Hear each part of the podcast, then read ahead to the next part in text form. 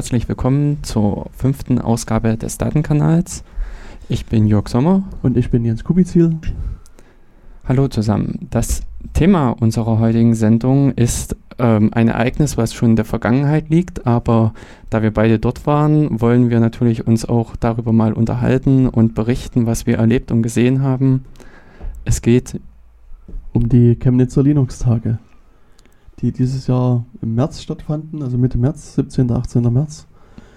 Ja, und das ist eine Veranstaltung, die über zwei Tage jedes Jahr stattfindet.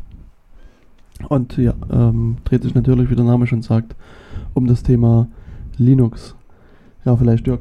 Ja, äh, organisiert wird eben von der LUG in Chemnitz, von der Fakultät für Mathematik und Informatik, beziehungsweise von der Uni allgemein. Wobei man vielleicht sagen muss, dass die Luke dort nicht Luke, sondern IN heißt, IN, der Internet äh, Network oder so.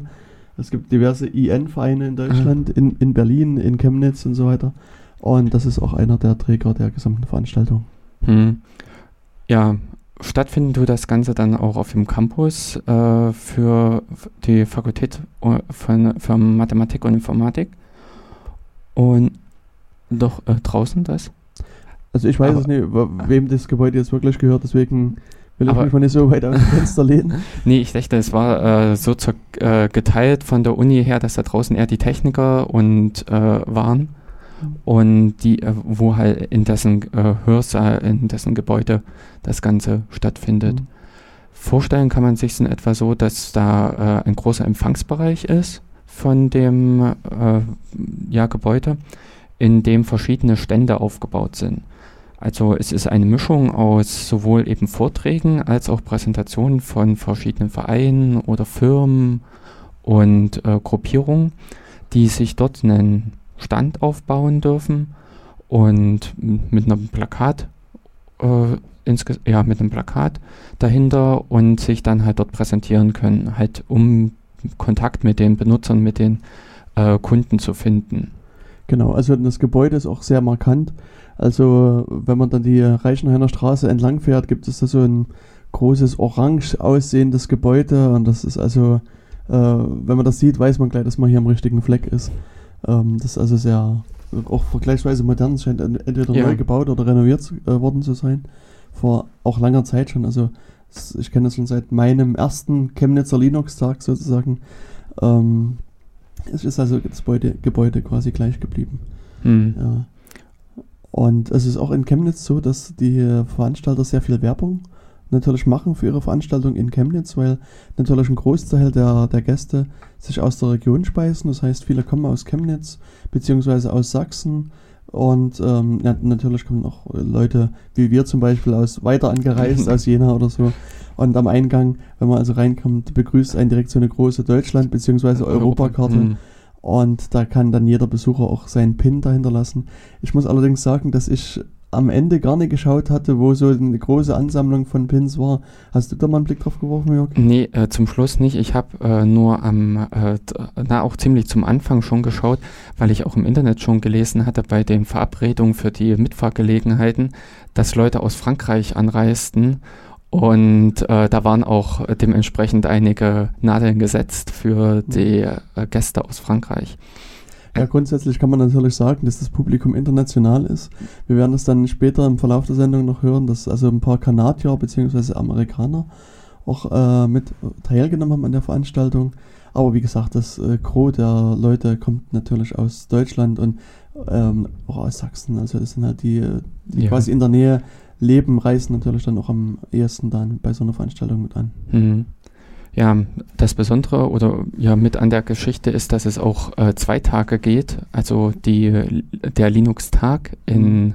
äh, Berlin, Berlin, ist ja auch nur ein Tag, mhm. aber hier in Chemnitz bietet sich dann auch die Möglichkeit, über Nacht, über die Nacht hin in Chemnitz zu bleiben. Da ist die Übernachtungsmöglichkeit, äh, die geboten wird, einerseits mit äh, in der Turnhalle für die Hartgesottenen. Ja. Also ich habe das auch schon mitgemacht und es ist dann doch etwas unbequem und alles. Also ja. Äh, oder es kommt drauf an. Ich habe damals auch welche gesehen, die haben halt ihr aufblasbares Bett und so, äh, sowas, also eine richtig dicke Luftmatratze. Ja.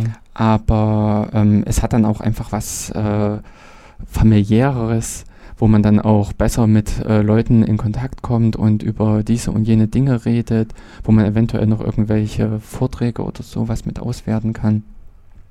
Insofern ist es äh, auch eine gewisse, eine richtig schöne Atmosphäre, die sich dort einfach bietet.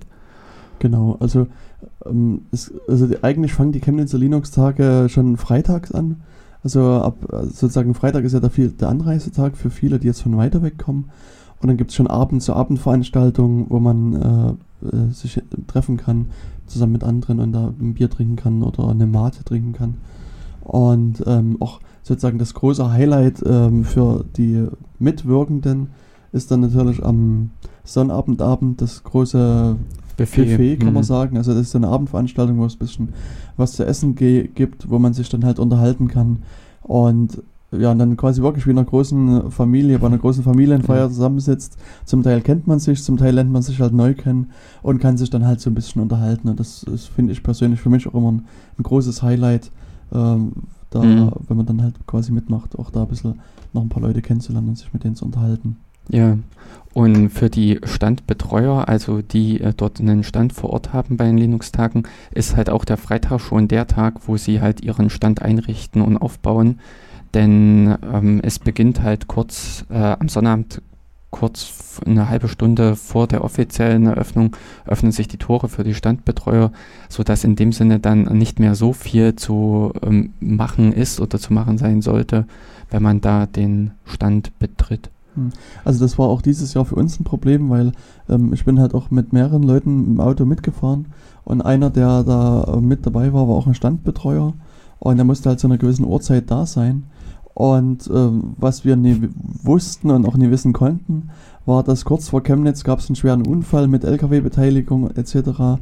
Äh, die Autobahn war voll gesperrt und mhm. wir mussten dann halt uns über diverse Landstraßen dann nach Chemnitz reinschlagen und äh, waren dann halt auch dementsprechend später da. Also der, der seine Standbetreuung konnte dann auch erst quasi schon, ich glaube nach Beginn, also nach dem offiziellen mhm. Beginn der Chemnitzer Linux-Tage dann wirklich äh, starten. Mhm.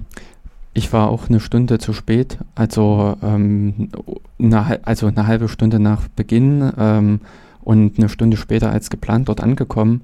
Aber ich war dann auch gleich in einen der Vorträge reingegangen am so äh, Sonnabendmorgen. Genau, das war, äh, da sollte es um Zappix gehen. Mhm. Und äh, der Vortragende äh, war auch nicht gekommen. Also dadurch, äh, die man wusste nichts, aber die Vermutung war einfach, dass er auch in diesem Stau stand, mhm. Äh, steckte ja, und dementsprechend halt der Vortrag auch ausgefallen ist. Okay. Also mhm. ich hatte dann nochmal äh, um 10 reingeschaut, weil der Vortrag eigentlich auch bis halb elf gehen sollte. Aber da war immer noch nichts. Von daher nehme ich an, dass da wirklich äh, der äh, komplett ausgefallen ist. Okay. Ja, vielleicht, also wir sind ja so ein bisschen stehen geblieben bei dem Gebäude. Also ähm, am Eingang gibt es natürlich erstmal diesen Kassenbereich und die Security, die einen da erwartet. ja. Ähm, und vielleicht auch zu den Eintrittspreisen, muss man sagen, sind aus meiner Sicht vergleichsweise moderat. Also ich glaube 5 oder 8 Euro. 8 Euro. Also mhm. es gibt so einen ermäßigten Preis und einen vollen Vier. Preis. Mhm. Ähm, also ja, ja gesagt, 4 und 8 Euro muss man quasi bezahlen für die zwei Tage. Mhm. Und das ist ja fast nichts, kann man sagen. Für zwei Tage Konferenz und auch, wir werden dann noch ja. ein bisschen was zum Programm erzählen, ähm, ist das also doch, doch sehr moderat. Äh, Finde ich auch. Also wenn man es dann mit anderen Messen, die kurz zuvor waren, Computermessen vergleicht mhm. in Hannover, dann äh, sind die Preise wirklich auch anwenderfreundlich und auch so, dass man da mal äh, hingehen kann. Die Übernachtung kostet dann, glaube ich, auch noch einen kleinen Obolus, aber das ist auch, glaube ich, nur ein kleiner Obolus. Mhm. Und also in der Turnhalle die. Mhm. Und äh, da gehört dann auch Frühstück und sowas alles mit dazu. Also von daher ist auch eine Rundumversorgung mitgegeben. Mhm. Also zu dem ganzen Übernachtungsproblem kann ich gar nichts beitragen, weil ich diverse Bekannte und Verwandte, wie man vermutlich an meinem Dialekt auch hört, in der näheren Umgebung habe. Und ähm, ja, dort halt quasi die Möglichkeit nutze, da bei denen zu schlafen. Und das ja. ist sozusagen diese Turnhalle, beziehungsweise Hotels, Motels, Jugendherbergen etc. nie, nie wirklich benutze. Mhm. Also von anderen, die erzählt haben, weiß ich, dass auch an, äh, recht gute Hotels in der Umgebung sind, mhm. die sie auch jetzt schon zum zweiten oder dritten Mal genutzt haben. Und ich hatte eben das eine Mal äh, in der Turnhalle mit übernachtet. Mhm. Aber ja, Also dafür, dass die Fahrt eigentlich fast nur ein bisschen mehr als eine Stunde ist von Jena aus, Ja. äh, bin ich dann auch immer gefahren. Und eben, wenn sich ergibt, äh, beziehungsweise es hatte sich auch immer ergeben, dass man gemeinsam fährt, geht das dann auch wieder. Genau. Und also man kann auch nur allen Leuten, die vielleicht überlegen, nach Chemnitz zu fahren mit dem Auto, nur nahelegen, Fahrgemeinschaften zu bilden, Ja. weil also es gibt hinter dem Vortragsgebäude einen Parkplatz und der ist regelmäßig überfüllt. Also der ist regelmäßig wirklich voll und Mhm. momentan ist es so, dass an den Nachbargebäuden gebaut wird. Also da ist noch eine riesengroße Baustelle, die auch einen Teil des Parkplatzes mit kostet. Und insofern, ähm, also wenn man statt mit drei Autos dann nur noch mit einem vielleicht fährt, entspannt das zum Teil auch die Parkplatzsituation. Noch besser wäre es natürlich mit Zug oder öffentlichen Verkehrsmitteln zu fahren. Ja, Flugplatz fehlt Chemnitz, also da äh, müsste man dann irgendwie auf Altenburg ausweichen oder ja, dann nach Dresden. in von Dresden- Erfurt nach Altenburg. oder von Erfurt nach Altenburg. ja, genau. Hm, ja. Dummerweise war mein Helikopter dieses Mal in der Wartung und ich konnte musste halt mit dem Auto fahren. Gut. Ja, ja und vielleicht so, wenn wir mal so systematisch versuchen, ein bisschen hier dann durch diese, durch das Gebäude durchzuwandern, ist es natürlich so, dass direkt nach dem Eingangsbereich ist so ein bisschen auf der rechten Seite die, die Informationsstand. Also wenn man dann Fragen hat, kann man da sich hinwenden und äh, kriegt dort ein, also ein Programm, was dort auch gemacht wird ähm, für die Leute, die dann an Workshops teilnehmen, weil es gibt ja nicht nur Vorträge, sondern auch Workshops. Ähm, da muss man sich im Vorfeld bei den Linux-Tagen immer anmelden für so einen Workshop und die Workshops kosten auch Geld. Also ich glaube, 5 Euro, glaube ich, ist der Preis für so einen Workshop. Also man müsste nochmal auf der Website genau nachlesen. Ich habe die Preise nicht im Kopf. Und, und so haben sie das WLAN-Kabel geklaut, deswegen muss ich das halt so ein bisschen aus dem Kopf machen. Ohne Recherche. Ja, genau. Um, und dieses Geld bezahlt man dann auch an der Information und kriegt dafür dann so, ein, so, ein, äh, also eine. Eintrittskarte, Mhm. genau. Und kann dann zu dem Workshop gehen. Und was äh, es dort halt auch immer gibt, sind halt diverse Devotionalien, also Tassen, T-Shirts und andere Sachen. Und auch hier muss man sagen, dass also in den letzten Jahren ähm, sind die T-Shirts quasi schon am Sonnabendvormittag ausverkauft gewesen. Was ich persönlich halt immer ein bisschen ärgerlich finde, weil ich durchaus eine, fast jedes Jahr halt mir ein T-Shirt irgendwie besorgt habe. Und seit zwei oder drei Jahren mittlerweile gehe ich quasi, wenn ich hinkomme, früh hin und sage, ich hätte gern ein T-Shirt. Und die Auskunft ist, es ist schon alle. T-Shirts sind weg. Und das ist halt am Sonntagmorgen und das finde ich halt ein bisschen schade. Also da Mhm. würde ich mir halt durchaus wünschen, dass man da so diesen Devotionalienbestand ein bisschen nach oben fährt und dann äh, Da, äh, vielleicht- es ist ja eigentlich eine Organisation und Planungsfrage. ja genau. Ist- Ja. Mhm. Ja, aber sie haben halt, also so die Auskunft, die ich dann erhalten habe, ist halt, dass man quasi Angst hat, dass dann zu wenig T-Shirts oder zu wenig Leute kommen, dadurch auch zu wenig T-Shirts verkauft werden und man auf dem Bestand sitzen bleibt. Ja, Mhm. Unter Umständen wäre das so ein Bestellknopf auf der Webseite äh, interessant, wo man einfach Mhm. dann im Voraus, wenn man eigentlich weiß, man möchte eins, genau. äh, sich dort meldet und dann haben die ne, mit einem entsprechenden Vorlauf vielleicht von 14 Tagen oder sowas die Möglichkeit entsprechend die Produktion zu äh, starten. Hm. Genau.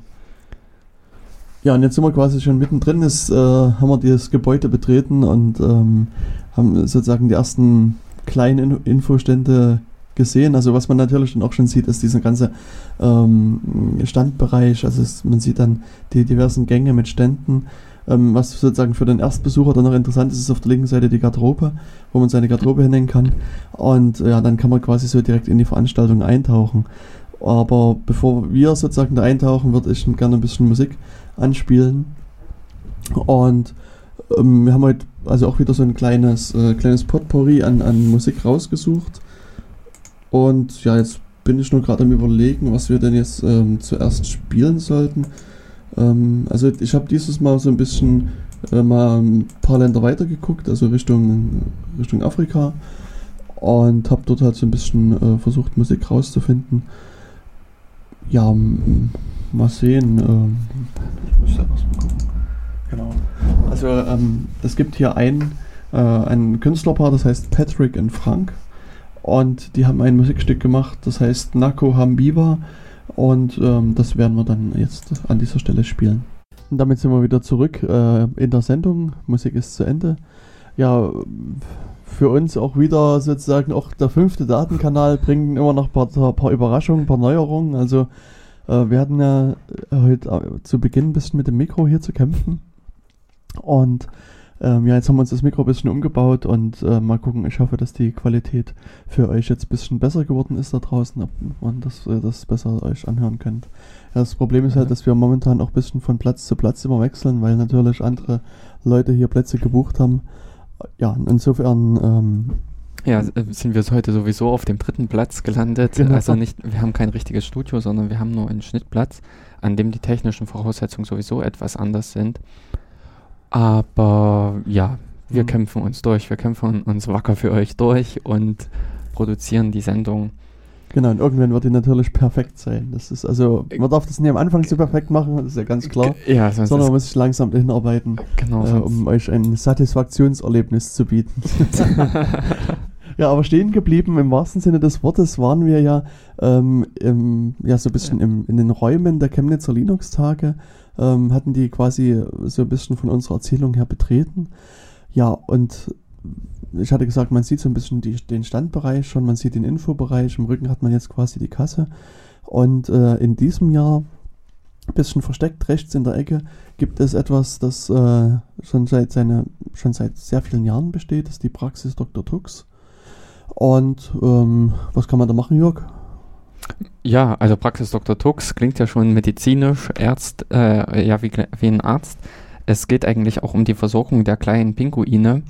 Wer also alles Probleme mit seinem Rechner hat oder irgendwelche Fragen, was gezeigt bekommen möchte oder so, der kann sich dann halt dort mit seinem Rechner hinbegeben und dort vor Ort Hilfe suchen. Also genau, ich denke, also hier kommt auch dieser Community-Aspekt der, dieser, der Chemnitzer Linux-Tage speziell sehr zum Tragen, weil das ist halt wirklich eine Sache, da kann ich meinen Rechner packen, sei es ein Desktop, ein großer, ja, wie genau. auch ein Laptop oder irgendwas anderes, den da hintragen und dann sitzen halt wirklich Leute da, die Ahnung von dem Thema haben und die sich wirklich darum kümmern, das Problem, sofern ich denn eins habe, äh, zu lösen. Und äh, äh, vielleicht können wir da auch in das äh, Interview mal reinhören. Also ich habe im Laufe der Chemnitzer Linux-Tage mit verschiedenen Akteuren Interviews geführt und ein Interview unter anderem habe ich gemacht mit dem Jens Walter aus der Praxis Dr. Tux und ähm, vielleicht ist es gerade ja. eine gute Gelegenheit, um hier genau. mal reinzuhören. Starten wir einfach da mal rein. Ja, meine nächste Station bei den äh, Linux-Tagen ist die Praxis Dr. Tux. Sie liegt etwas versteckt im Eingang, aber ein schönes, ruhiges Plätzchen. Äh, bei mir sitzt der Jens Walter, der heute oder vielleicht auch schon seit gestern hier aktiv war. Ja, äh, Jens, was macht ihr denn in der Praxis Dr. Tux? Kannst du mal was dazu erzählen? Also, unsere Patienten sind Rechner und auch Menschen. Das heißt, äh, äh, Leute kommen mit allen möglichen Problemen, die sie mit ihrer Hardware im Zusammenhang mit Linux haben. Und auch eine ganze Reihe von Leuten kommen und wollen Seelsorge. also, äh, wie könnte ich was machen oder welches Gerät soll ich mir am besten kaufen oder wie bediene ich irgendeine Anwendung.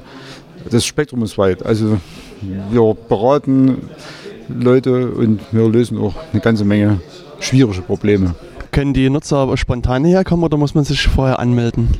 Also eigentlich hätten wir es gern, wenn wir ein bisschen Vorlaufzeit haben. Da haben wir auf der Webseite eigentlich seit Januar ein Anmeldeformular geschaltet und dort kann sich jeder eintragen, kriegt einen Zeitslot zur Verfügung gestellt und da stehen nur die Konditionen genau beschrieben. Die Tendenz ist allerdings, dass spontan überwiegt. Ja, also wir hatten dieses Jahr im Vergleich zum letzten Jahr deutlich weniger Anmeldungen und trotzdem genauso viel zu tun. Ja, also die Leute kommen spontan her und fragen, können wir mal jemand bei irgendwas helfen? Und dann versuchen wir es halt. Ähm, wenn du von Konditionen sprichst, heißt das, muss, muss man Geld bezahlen, um hier äh, Hilfe zu bekommen? Oder welche Konditionen, um welche Konditionen geht es genau? Es ist grundsätzlich kostenlos. Aber wir wollen natürlich auch nicht für Dinge haftbar gemacht werden, die dabei eventuell passieren können. Also das heißt, dort ist beschrieben, äh, was an Hardware hier mitgebracht werden sollte, damit wir überhaupt jemandem helfen können und dass die Leute eben auch ihre Daten vorher gesichert haben. Und dass wir keinerlei Gewährleistung dafür übernehmen, dass bei solchen äh, Aktivitäten hier irgendwelche Daten verloren gehen. Das klingt natürlich vernünftig, das ist ja auch äh, wichtig. Ähm, hast du ungefähr einen Überblick, welche Probleme häufig waren, mit welchen Problemen die Leute häufig zu euch gekommen sind und konntet ihr den meisten auch helfen? Also helfen konnten wir bisher so gut wie jedem. Äh, die Probleme beginnen bei ganz harmlosen Dingen. Irgendwer hat seine Platte gelöscht, eine Partition gelöscht oder auf den vorhandenen Rechner, wo ein Windows war, ein Linux installiert, dann war das Windows weg oder andersrum. Also so das wieder zurückholen von bestimmten Dingen wurde fast immer gelöst. Eine ganze Menge Hardware-Fragen existieren, zum Beispiel hier drüben ist eine Problematik, da ist äh, ein Kollege, der hat einen Laptop, den möchte er in eine Dockingstation stecken und erwartet eben, dass der Monitor, der zur Dockingstation gehört, sofort geht. Aber wenn man den Laptop zuklappt, schlägt das Power-Management dazwischen. Ja, und dort ist jetzt gerade ein Helfer dran und baut die Skripte mitten um. Ganz häufig WLAN-Adapter zum Beispiel, die zum Laufen zu bekommen. Hm, äh, eine ganze Reihe Neuinstallationen. Also insbesondere scheint Ubuntu nach wie vor beliebt zu sein. Und es kommen immer wieder Leute, die auf ihren Rechnern Ubuntu haben wollen. Skurrile Hardware ist eigentlich so das Hauptproblem. Gibt es irgendwas, äh, was ausgefallen ist, was ihr jetzt reparieren konntet? Oder kann sich an was äh, Besonderes vielleicht noch erinnern? Gestern im Rechner da drüben, dort hatte jemand äh, versucht, Linux in Installationen, wo ein Windows da war, reinzubringen, war vorne aber zu wenig Platz. Dann mussten wir noch die ganze NT-Partition verschieben. Super, ich denke, das äh, reicht eigentlich. Wir haben einen guten Eindruck gewonnen über die Praxis Dr. Tux und ich hoffe, dass dann im nächsten Jahr vielleicht sich viele anmelden und genauso viele vielleicht wieder herkommen. Danke fürs Gespräch. Ja, also da habt ihr ungefähr jetzt so ein bisschen eine Vorstellung erhalten, was äh, dort die Arbeit in der Praxis ist, äh, was da gemacht wird. Und also ich kann es auch nur noch mal betonen, dass es wirklich äh, wichtig ist, sich ein bisschen anzumelden vorher, ähm, sein Problem zu beschreiben, weil das hilft natürlich auch den Leuten, die euch helfen wollen, sich schon mal vielleicht ein bisschen zu mhm. belesen, mhm. wo kann das Problem liegen und ähm, dann euch wirklich konkret und gezielt Hilfe anzubieten. Also ähm, ich kenne das so ein bisschen von meiner Seite. Also ähm, es gibt eine Seite, die heißt askubuntu.com ähm, die ist so ein Teil von diesem Stack Exchange Network. Also wer von euch so vielleicht ein bisschen in der Programmiererrichtung unterwegs ist und, und so vielleicht da äh, vielleicht Fragen zu irgendeiner Programmiersprache hat, dem ist vielleicht schon diese Seite stackoverflow.com schon mal über den Weg gelaufen. Ähm, das ist quasi, also man könnte vereinfacht sagen, das ist ein großes Webforum wo Leute Fragen zu Pro äh, Programmierfragen stellen können und zu anderen Sachen. Und es gibt halt noch eine äh, weitere Seite, die heißt Stack Exchange. Und in, da, da, dort kann man über neue Seiten abstimmen. Also man kann da einen Vorschlag machen, ich möchte halt eine Seite zur Radioproduktion in Deutschland mhm. machen zum Beispiel. Und dann äh, gibt es dann so einen Prozess, dass man ähm, zunächst abstimmt über den Vorschlag, ähm, und wenn dann halt sich genügend Leute bereit erklären, bei der Seite mitzuarbeiten, wird die Seite quasi wirklich live geschalten und ähm, wird dann halt gefüllt mit Fragen. Und auf diese Art und Weise ist halt eine Frage, eine Seite entstanden, die sich halt speziell mit Ubuntu-Fragen äh, auseinandersetzt. Und was mir bei allen diesen Stack Exchange-Seiten auffällt, dass sie versuchen, sehr hohe Qualität an Antworten auch zu garantieren. Das passiert zum einen dadurch, dass jeder voten kann für eine Antwort. Also es wird eine Frage gestellt und vielleicht zehn Leute antworten. Und Jetzt kann jeder Nutzer quasi mit so Plus- und Minus-Tasten oder Pfeil hoch, Pfeil mhm. runter Tasten äh, über die Frage abstimmen. Und sozusagen die Frage, die die meisten Punkte kriegt, die äh, oder ist die, quasi die Antwort. Oh, ja, ja, die, ja, genau. Die Antwort natürlich, die die meisten Punkte kriegt, ähm, wird dann quasi auch äh, am höchsten, also als erstes mit angezeigt. Als am ersten angezeigt und ähm, dadurch erhält man auch, also auch gerade wenn man googelt, ähm, sehr schnell wirklich die, also äh, kommt sehr schnell auf diese, hm. auf die Stack Exchange Seiten und kriegt aber auch sehr schnell eine richtige Antwort. Und, hm. ähm, ich habe damals sozusagen mich an diesem ganzen Abstimmungsprozess mit beteiligt und habe auch lange Zeit da versucht, Antworten mitzugeben. Aber es ist halt schon äh, so, dass man natürlich so, so, quasi ein Spezialgebiet hat. Also mhm. ähm, und, und jetzt ist es halt momentan so, und das ist auch äh, so, ein, so eine Qualitätsoffensive, die da gestartet wird. Also es ist halt einfach so passiert, dass doch viele Leute was fragen und niemand antwortet darauf weil zum hm. Teil sind die Fragen halt so ein bisschen, ähm, ja, ich habe mir einen neuen Rechner so. gekauft, Ubuntu installiert und USB geht nicht. Woran liegt das? Mhm. So, und dann ähm, kann das alles und nichts sein. Das ja. heißt, man muss erstmal danach fragen, man muss also quasi in Kommunikation treten und offensichtlich wollen das diverse Antwortende nicht und deswegen liegen dann solche Fragen brach. Und was jetzt von Seiten von Ask Ubuntu gemacht wird, ist so eine Clean-Up-Week, äh, nennen die das. Das heißt, äh, Leute, die da mitarbeiten wollen, kriegen dann immer so ein Set von fünf Fragen aus, also zufällig äh, vor die Füße geworfen und müssen dann einfach versuchen, entweder eine Antwort zu bieten äh, manchmal ist es natürlich auch so, dass da so Duplikate sind, dass die Frage wurde schon dreimal woanders gestellt und beantwortet. Und da ist es halt auch so, dass man die, die Frage quasi wieder auf die eine umlenken kann. Also Aha. sozusagen, mhm. man sagt einfach, also kann in dieser Software sagen, das ist ein Duplikat von X. und dann ist es halt so und dann, äh, wenn dann der Nutzer draufklickt, kommt er quasi immer zu der einen Originalfrage und es ist äh, meandert dann ist er aus. Also das Ja. ist eigentlich auch so eine schöne Funktion. Also man kann dann ähm, quasi abstimmen, ob man, ob diese Frage als geschlossen wird, weil sie nicht beantwortet werden kann, weil es darauf vielleicht gar keine Antwort gibt, ob es ein Duplikat ist, wird beantwortet und so weiter. Und da fiel mir halt auf, dass, also ich habe das jetzt mal so testweise ein paar Tage mitgemacht, mir immer so ein paar Fragen Mhm. geben zu lassen und das aber als aus unterschiedlichsten Gebieten. Also das, da geht es zum Teil um diese Unity-Oberfläche in Ubuntu. Mhm. Andere Leute haben ein Problem mit XFCE gehabt, Mhm. der nächste mit einem äh, WLAN-Kernel-Treiber und der dritte halt eben mit USB. Also es scheint bei einigen USB-Installationen Probleme zu geben, dass das USB auf einmal ausfällt. Mhm. Und Ah, also Also was heißt ausfallen? das Also ist auch so- eine unklar. Also das Problem ist, dass halt die Fragen sind halt so alt, dass ähm, die Leute auch es quasi aufgegeben haben, hier auf eine Antwort zu hoffen. Und deswegen, wenn ich danach frage, antworten die halt auch nie auf meine Nachfragen mehr, weil die vielleicht zum Teil von Ah, Oktober hm. letzten Jahres Ja. oder von Januar diesen Jahres sind. Mhm. Ähm, aber um jetzt noch auf diese Praxis Dr. Tux zurückzukommen, da ist es halt genauso. Also wenn dann quasi zehn Leute kommen, jeder hat ein anderes Problem. Also wir hatten es gehört, der eine hat ein Problem mit seiner Docking Station, der nächste hat ein Problem mit seiner NTFS-Installation, weil da ein Bootsektor zu klein war und so weiter. Ähm, das kann man also quasi gar nicht alles wissen. Deswegen Mhm. ist es für die Helfer natürlich sehr wichtig, sich vorher ein bisschen zu informieren und das, da ist es natürlich nützlich, wenn sich Leute auch vorher anmelden. Ja, und als anderes Beispiel muss ich da auch einfach nur bei uns den Stammtisch nennen. Da haben wir es auch oft genug gehabt, dass Leute hinkamen und hatten solche Spezialfragen. Die hatten Probleme mit Treibern oder mit Geräten. Ähm, ja, die waren äh, uns völlig unbekannt. Und an der Stelle ist man da natürlich auch sehr im Schlingern, um irgendwie da voranzukommen. Also im Genau. Stammtischrahmen ist das natürlich nicht so ausufernd wie bei Ja. der Praxis Dr. Tux, wo dann 20 Leute auf einen einstürzen. Hm. Aber die Probleme, dass man da eigentlich unvorbereitet alle möglichen Fragen gestellt bekommt, äh, sind genauso. Genau. Ja, ähm, also wie gesagt, wenn ihr da ein Problem mit eurem Rechner habt, das, dann freuen sich die Leute natürlich immer, euch zu helfen, aber anmelden wäre halt eine schöne Sache. Ja, und wenn man sozusagen auf diesem Gang, also das, diese Praxis Dr. Tux befindet sich ja vom Eingang her gesehen weit auf der rechten Seite. Und wenn man jetzt auf dieser rechten Teilseite so ein bisschen weiter nach hinten geht, kommt man zu einer Einrichtung, die auch vergleichsweise neu ist. Also, also ich glaube, die ist auch zum dritten Mal findet die statt, wenn ich mich richtig erinnere. Das ist das sogenannte Kinderparadies. Weil auch die Linux-Nerds werden älter und fangen an, Kinder zu kriegen. Und ähm, ja, und da hat man also hier versucht, auch einen, einen Punkt quasi mit zu bieten. Das ist also quasi so, so ein Freizeitangebot für die Kinder.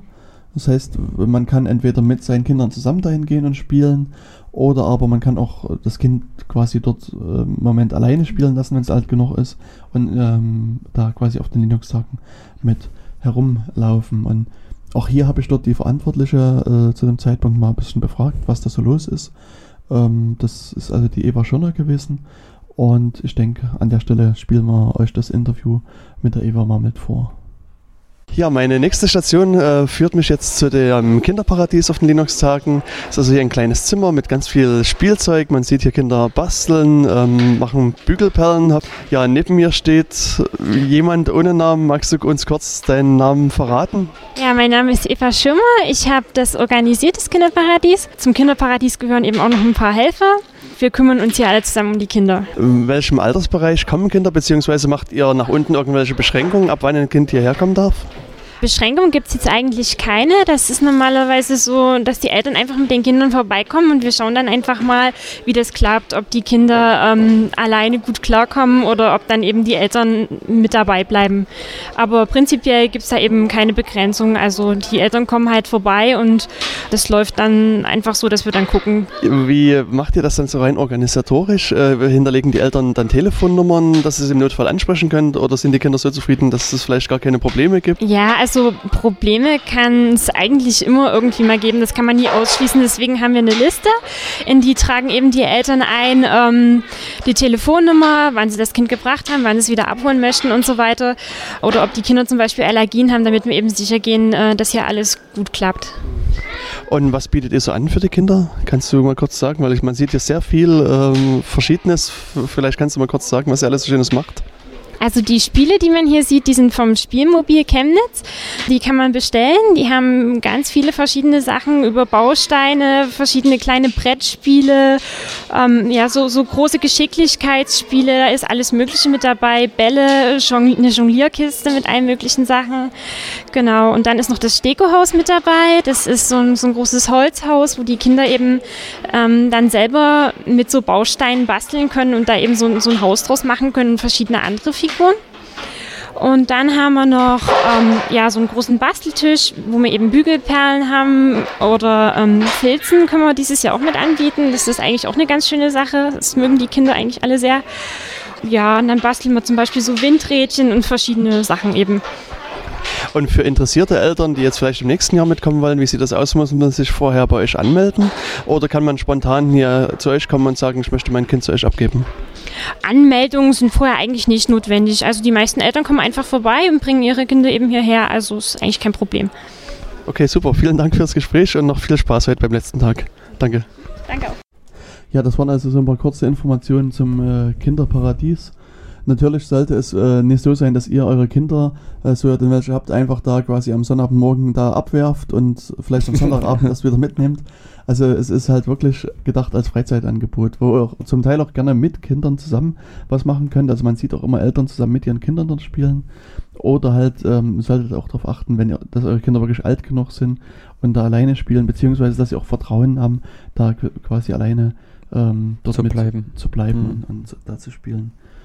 Ja, und ähm, wenn man aus dem Raum wieder rauskommt, direkt gegenüber, war dieses Jahr so eine Reihe an Ständen. Ähm, also es gab dort das äh, Projekt OpenStreetMap, was sich damit präsentiert hat.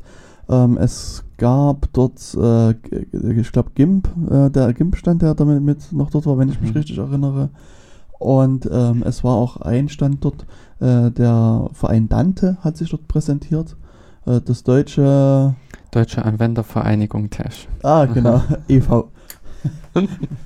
ja, kommt das besser zusammen aus diversen Gründen. Und ähm, ja, auch hier habe ich wieder ein, ein äh, Interview mit dem Leiter des Standes, beziehungsweise mit dem Leiter der, ist das eigentlich der, der Vorstand, der Klaus Höppner? Ja, Klaus Genau. noch. Hm. Genau, also der mit, in dem Fall mit dem Vorstand des Dante geführt. Dann hat man versucht, von ihm ein bisschen was rauszukitzeln, was eine Tech ist und so weiter. Das ist ja durchaus was, was in der Community ein bisschen vielleicht bekannt ist. Und er hat dann, hat dann auch ein großes Plakat mit professioneller Textsatz, mit Tesh und Co. Äh, haben also da sich auch ein bisschen präsentiert und ähm, Ähm, ich glaube, es war auch so, dass die Dante, äh, nee, dass die ganzen Plakate auf den Linux-Tagen wurden im Hintergrund mit Hash gemacht. Also das Aha. waren, glaube ich, auch alles Tash-Plakate, wo man einfach auf der Web-Oberfläche halt bei der Anmeldung eines Standes seine Daten eingegeben hat. Es gab ein vorgefertigtes Schema, beziehungsweise konnte man auch auswählen zwischen verschiedenen Anordnungen der Texte und im Hintergrund wurde das dann halt alles durch ein Tash-Dings durchgeblättert und es fiel ein PDF raus, was dann, glaube ich, in die Druckerei ging und so. okay, weil das Mhm. äh, erklärt auch, dass das die, die Plakate vergleichsweise einheitlich aussahen. Also ja, Das Ähm, ähm, hatte mich noch schon gewundert, dass, dass die sehr ein, ein Äh. Corporate Identity hatten quasi. Ja, es ist auch ähm, so gewesen, dass man eher unge... Also ich muss so, äh, mal weiter ausholen. Vor zwei Jahren hatte ich, oder vor drei Jahren hatte ich mich dann etwas zu weit aus dem Fenster gelehnt äh, bei Dante und äh, wurde dann äh, und habe mich somit zum Standbetreuer bei den Linux-Tagen vor zwei Jahren somit erhoben und habe dann bei Dante auch richtig den Stand mit äh, betreut und organisiert. Und daher kenne ich halt so ein bisschen auch mit das, ähm, die ähm, Seite der äh, Standbetreuer und äh, Leute, die dann dort ausstellen. Und es war halt so, man hat, äh, man meldet sich halt ganz normal an. Die Anmeldefrist ist dann in der Regel immer Anfang Januar, läuft die ab. Äh, für die Stände, äh, ge- eigentlich analog wie mit den Vorträgen, die man anmelden kann.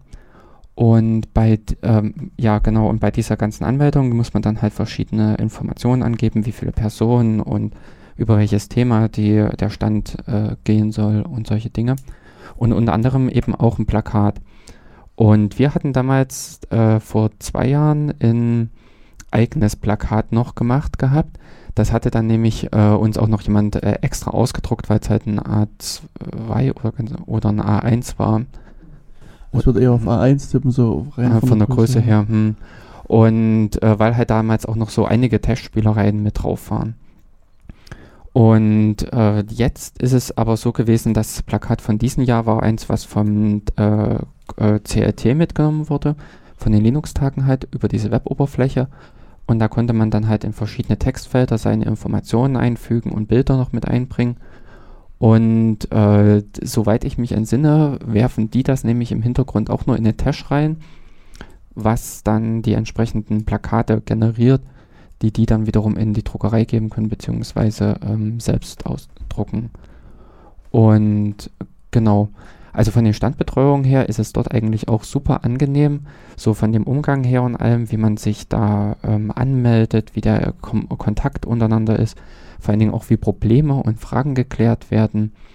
Wir hatten, oder äh, Dante äh, produziert äh, oder verlegt halt auch Bücher in Zusammenarbeit mit ähm, äh, Lehmanns? Ja, genau, mit Lehmanns. Ja, jetzt kam ich nicht drauf.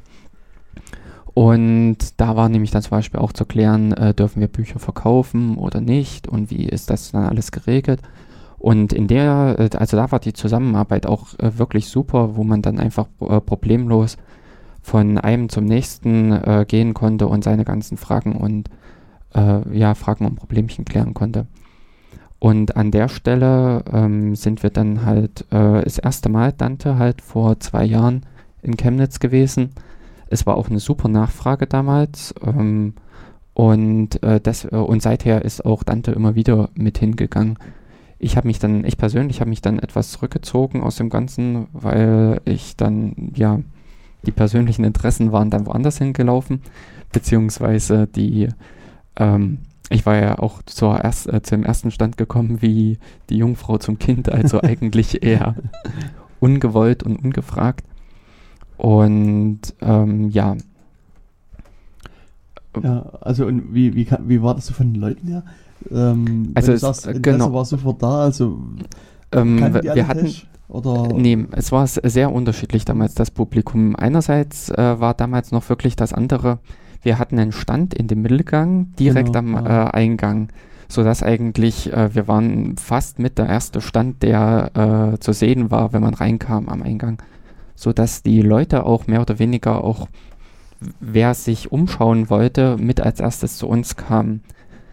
Es war vom Publikum her äh, sehr unterschiedlich. Wir hatten Leute dabei, die wussten halt, was Tash ist. Die kannten Tash halt, ich sage jetzt mal von Studienzeiten her oder halt von früher. Also es ist ja nicht nur so, dass da irgendwelche jungen Leute auf den Linux-Tagen rumspringen, sondern halt auch äh, ältere, die dann, ach ja, und damals 1980 und ähm, ja, äh, es war halt so, dass einige Leute äh, sich auch erstmal nur grundlegend informiert haben, was mhm. ist das, worum geht das da, was mache ich damit. Bei uns gleich in direkter Konkurrenz nebenan stand äh, Open Office okay. damals. Hätte ja so eine Textsatz-Battle machen können. Ja, äh, es, äh, teilweise lief es auch so, oh, okay. dass äh, einige Standmitglieder äh, äh, zu dem anderen Stand gingen. Hm. Könnt ihr das? Habt ihr das schon gesehen? genau, und dann wurde eben erklärt, dass doch eigentlich die da mit ihrer schönen Oberfläche und sowas auch nur im Hintergrund äh, sich die Sachen vom Tisch ausgeborgt haben, hm. à la Trennalgorithmus. Okay. Und ähm, ja, äh, insofern war es auch untereinander, also die Stände untereinander waren eine super lockere und lustige Atmosphäre. Mhm. Und der Stand halt äh, war eigentlich auch recht, äh, also war recht gut besucht. Wir haben recht viele Bücher damals verkauft. Wir haben damals sogar auch zwei oder zwei neue Mitglieder bekommen, mhm. die äh, sich halt äh, spontan auf äh, bei den Linux-Tagen entschieden haben, bei Dante beizutreten. Und dann natürlich so das ganze allgemeine Infomaterial. Wir hatten damals auch DVDs mitverteilt äh, von der Tash Collection. Okay. Und dass die Leute sich eben äh, oder Broschüren halt mitgenommen haben. Ja, also Dante insofern ist ja dann auch schon wieder recht speziell im Sinne von, äh, dass man sich eigentlich da irgendwie mit diesem Textsatzthema beschäftigen muss, beziehungsweise in den Verein wird man nur eintreten, wenn man wirklich eine intensivere Berührung mit dem Ganzen hat. Hm, stimmt. Ja, ja, genau. Ich denke, an der Stelle äh, sollte man, bevor wir Genau, jetzt noch weiter zu viel wir erzählen und vielleicht wahrscheinlich alles erzählen, was Klaus dann noch erzählen wird, hier mal zu dem Interview mit dem Klaus Höppner springen. Ähm, ja, ich, ich habe den halt auch noch ein paar Fragen äh, mitgestellt, die wir jetzt zum Teil schon mit beantwortet haben, aber hört es euch einfach mal an und dann geht's weiter. Ja, ich bin äh, jetzt ein bisschen hier in der Standecke gelandet. Ge- Um genau zu sein, äh, habe ich mir hier einen Stand rausgesucht. Da steht in großer Schrift drauf professioneller Textsatz mit Text und Co. Äh, neben mir steht der Dr. Klaus Höppner. Ähm, und den würde ich zunächst vielleicht erstmal ganz kurz bitten, äh, mir zu erklären, wie man den professionellen Text Textsatz machen kann, was das Ganze ist. Vielleicht, ja, Klaus, vielleicht kannst du ein paar Worte dazu sagen. Kein Problem. Ja, Tech ist ähm, durchaus ein sehr altes Produkt. Seit 34 Jahren gibt es das schon. Und ähm, Ziel ist, wie du schon gesagt hast, professioneller Textsatz. Das heißt, man hat hier eine Eingabedatei, ähm, insbesondere zum Beispiel für wissenschaftliche Arbeiten im Bereich der Naturwissenschaft oder Mathematik, wo man ähnlich wie in einer HTML-Datei logische Auszeichnungen hat. Und dann hat man einen Compiler, der daraus ein sehr schönes Dokument in PDF erzeugt und insbesondere Mathematiksatz, Querverweise, Inhaltsverzeichnisse, wo man sonst immer Ärger mit hat. Man hat irgendwie ein Kapitel eingefügt und alle Nummern muss man nachziehen, hat man gar kein Problem mehr, passiert alles ganz automatisch. Genau, ich muss ja gestehen, dass ich mich hier ein bisschen dummer gemacht habe, als ich bin. Also ähm, ich habe ähm, meine Bücher auch alle mit LaTeX geschrieben und bin einfach sehr zufrieden. Es war also ein sehr problemloses äh, Unterfangen. Ja, das Zweite, äh, du bist hier für den Verein Dante e.V. Vielleicht magst du noch mal kurz was zum Dante erzählen? Dante er ist 1989 gegründet worden, als es im deutschsprachigen ähm, Bereich zwar schon viele Anwender gab, aber es einfach noch schwierig war mit der Verteilung. Ähm, es kamen halt immer neue Versionen aus den USA und die wurden dann noch auf Magnetwänden verteilt und das war, da wurde dann eine User-Struktur geschaffen, die auch sich darum gekümmert hat, deutschsprachige äh, Sprachanpassungen zu machen und das wurde irgendwann in einen Verein umgewandelt und der ist jetzt auch schon seit 89 wie gesagt aktiv und fährt zum Beispiel hier auf solche Messen und ist dort präsent oder betreibt zum Beispiel den deutschen Hauptknoten des äh, weltweiten Tech-Netzwerkes, wo man sich Tech runterladen kann. Okay. Und ähm, ja, was habt ihr heute bei eurem Stand gemacht? Ich vermute, es sind viele Besucher zu euch gekommen. Ja, was war zunächst erstmal der Grund, überhaupt so einen Stand hier zu machen?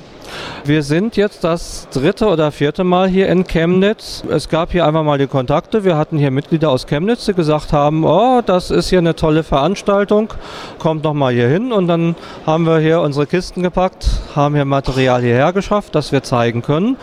Und der Erfolg ähm, ist sehr durchschlagend. Wir sind dieses Jahr außerordentlich zufrieden. Während es also letztes Jahr ein bisschen Mauer war, dieses Jahr können wir uns vor Besuchern kaum retten. Wir wissen nicht so genau warum ähm, es dieses Jahr so viel besser ist als letztes Jahr. Aber es kommen also wirklich ständig Leute an den Stand. Viele Leute, die LaTeX schon kennen, die sagen, oh, da habe ich meine Diplomarbeit mitgesetzt. Viele Leute, die konkrete Probleme haben, die sagen, ich mache gerade eine Präsentation mit der Beamer-Klasse. Wie kann ich da irgendwie eine ganz spezielle Eigenschaft erreichen, äh, wie meine Folien dargestellt werden sollen. Aber auch reine Anfänger, die häufig auch noch gar nichts davon gehört haben, die dann fragen, was ist denn das überhaupt? Und wo wir dann hier mal so ein paar kleine Dokumente zeigen, wie das Prinzip ist, dass LaTeX funktioniert. Und wie ist dann die Reaktion der An Erstanwender? Zuerst immer ein kleiner Schreck. Oh, ich muss meine Dokumente kompilieren. Wie geht denn das? Aber die sehen dann sehr schnell, ach eigentlich, so schwierig sieht das gar nicht aus. Gerade wenn wir so berichten, so was Tech alles kann. Also ich hatte hier gerade jemand am Stand, der fragte dann irgendwas, ja, wenn ich denn jetzt eine PDF-Datei habe, was ist denn, wenn ich da so Verweise zum Anklicken haben möchte? Wenn ich da einen Verweis auf Kapitel 3 habe, ich klicke auf die 3 drauf und lande Kapitel 3 und ich habe ihm vorgeführt in LaTeX, ich füge eine einzige Zeile ein und auf einmal macht er solche Querverweise zum Anklicken. Und also ähm, das ist dann immer ein richtiges Aha-Erlebnis, was die Leute haben. Ja, ich habe auch heute schon mit den äh, Kernel-Entwicklern gesprochen und auch sie waren ganz begeistert von Lillipond. Kennst du Lillipond? Ich persönlich weiß, was es ist. Es ist ein Notensatzprogramm. Ähm, der David Kastrup, der auch ein sehr bekanntes Mitglied der Tech-Gemeinde ist, auch in Bezug auf Entwicklung von neuen Zusatzpaketen für Tech. Der ist ja ein begeisterter Musiker. der hat hier, glaube ich, heute sogar einen Vortrag zu Lillipond gehalten und da das in den letzten Jahren auch schon gemacht hat und ich nehme ich an, dass es wieder mit äh, selbst gespielter Instrumentenbegleitung war. Genau, das hat viele begeistert. Er hat wohl selbst gesungen und äh, ähm, ich weiß gar nicht, äh, was für ein Instrument, aber ein Instrument gespielt. Ähm, oh, ich weiß es gar nicht, irgendwie sowas Ukulele-artiges. Also ich war selber im Vortrag nicht da, aber ich glaube, da spielt irgendwie sowas wie Ukulele. Aber ähm, das macht er gerne jedes Jahr und da sind die Leute immer wieder begeistert von.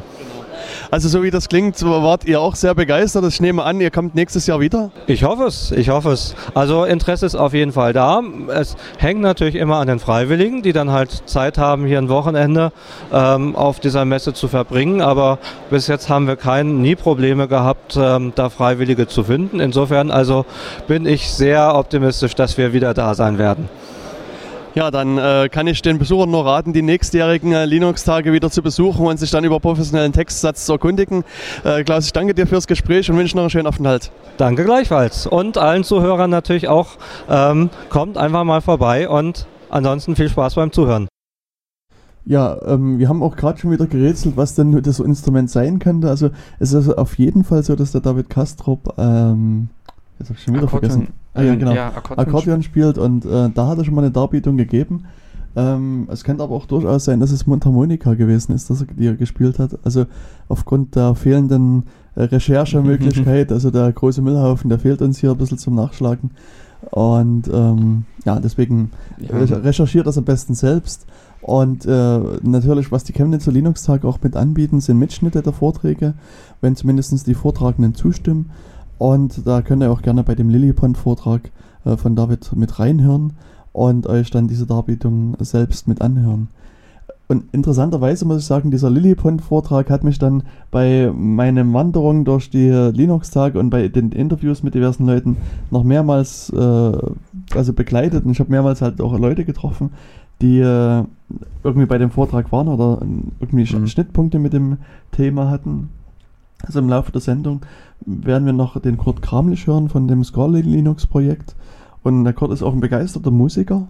Mhm. Und ähm, er ist selbst auch ein Lillipond-Nutzer und äh, vor unserem Interview hat er mir auch ganz begeistert noch gezeigt, wie Lillipond funktioniert und wie man dann sehr einfach Noten setzen kann und also was, also auch aus diesem, äh, also das Programm erzeugt halt auch eine MIDI-Datei und ähm, macht halt diverse Sachen. Also er kann, kann auch also auf einfache Art und Weise zwischen irgendwelchen Sachen umstellen, was mir jetzt nicht mehr einfällt. Also mhm. es war äh, für einen Musiker sehr, ein sehr hilfreiches Programm und er hatte mir auch mal äh, so zum Vergleich gezeigt, ein, ein, ein, paar Noten, die sie quasi als Kopie der Kopie der, der Kopie von irgendjemandem gekriegt haben für ihr, für ihr Spielen und dann hat er irgendwann sich mal hingesetzt und hat das einfach selbst gesetzt und das ist, war ein, ein Unterschied wie Tag und Nacht natürlich. Mhm. Also das ist schon sehr, sehr krass. Und auch die Kernel-Entwickler, die wir dann später noch hören wollen, also einer von denen hat auch den Lillipond-Vortrag gehört und war auch sehr beeindruckt von den Möglichkeiten von Lillipond. Mhm. Aber das ist grundsätzlich so, also bei Tesh, denke ich, wenn man sich ein bisschen mit, mit ihrer Materie beschäftigt, das ist also nicht nur reiner Textsatz, das was der Klaus sagt, also dass man mhm. irgendwie einen Brief schreibt oder eine Diplomarbeit schreibt oder Masterarbeit, sondern also das ja, also ich sage mal aus dem informatischen Bereich sind das ja nur solche Geschichten wie Bäume, also mh. die Bäume der Informatik. Die rot, rot, grün, nee, rot, äh, ja, rot, rot, schwarz, rot, schwarz Bäume, Bäume ja, ja. und 2, 3, 4 Bäume. Ja. Und ja, also die Bäume dort sind etwas anders, die wachsen von oben nach unten. Und ähm, aber es ist halt so, dass auch äh, Tesh die Möglichkeiten bietet, sehr leicht äh, Bäume in dem Sinne so Grafiken zu erstellen, bei denen man einfach nur beschreibt, dieser, äh, dieser Knoten in dem Sinne hat etwas mit dem Knoten zu tun, also sozusagen die Äste des Baumes mhm. äh, beschreibt. Und äh, Tesh ordnet es dann alles schön selbst an sodass man da halt die entsprechenden Grafiken bekommt oder andere verschiedene Diagramme und sowas. Auch aus dem technischen und auch aus dem chemischen Bereich ja. äh, gibt es dort so, wenn man zum Beispiel Labors, also Aufbauten und sowas mit Reagenzröhrchen und Bunsenbrenner mhm. und solche Dinge. Oder auch ähm, Optik. Also ich weiß auch, dass man da zum Beispiel über PS-Tricks so richtig Strahlengangrechnung und sowas mit genau. hat wo man dann äh, verschiedene, äh, ja, eben Strahlenvorläufe zeigen kann. Und das Schöne ist halt immer, was, wenn man sozusagen so spezielle Anwendung hat, also gerade wie auch hier Lillipond, da muss man ja irgendwie eine, eine obskure Syntax beherrschen dann, die, mit denen man Noten setzt, sondern man schreibt einfach den Namen der, der Note hin, also A, Ja, B, GIS oder was auch immer. Und ich kenne das halt auch aus dem Arabischen, also ich habe mal versucht, arabische Texte zu setzen und dann setze ich quasi auch dort, also man kann es natürlich versuchen mit, mit äh, UTF-8-Zeichen zu machen, hm. oder aber eben, äh, es gibt so ein diverse arabische, also Pakete für arabischen Schriftsatz. Und da gebe ich quasi auch den Laut, diesen Mhm. arabischen Laut ein. Und der setzt quasi mir das arabische Schriftzeichen dann in ordentlicher Qualität. Hm, so eine Transkription einfach. Genau. Hm, und so kenne ich es auch vom Russischen her, ähm, weil ich mal einige Sachen in äh, Russisch, also kleine Dinge in Russisch setzen musste, Mhm. so dass man dann entsprechend den Buchstaben immer so eine Transkription hat, die man dann einfach eingibt, ohne sich irgendwie die Finger zu brechen mit, äh, was weiß ich, Tastenkombination. Mhm. Äh, dafür hilft dann der Emacs. Genau. oder sorgt, äh, sorgt der Emacs. Und äh, ja, also das Statesh eigentlich an der Stelle zahlt sich aus, dass es äh, dass eine Programmiersprache ist und man äh, es so stark anpassen kann, dass man auch einfach die grundlegenden Dinge erledigen, äh, erledigen kann. Ja, genau.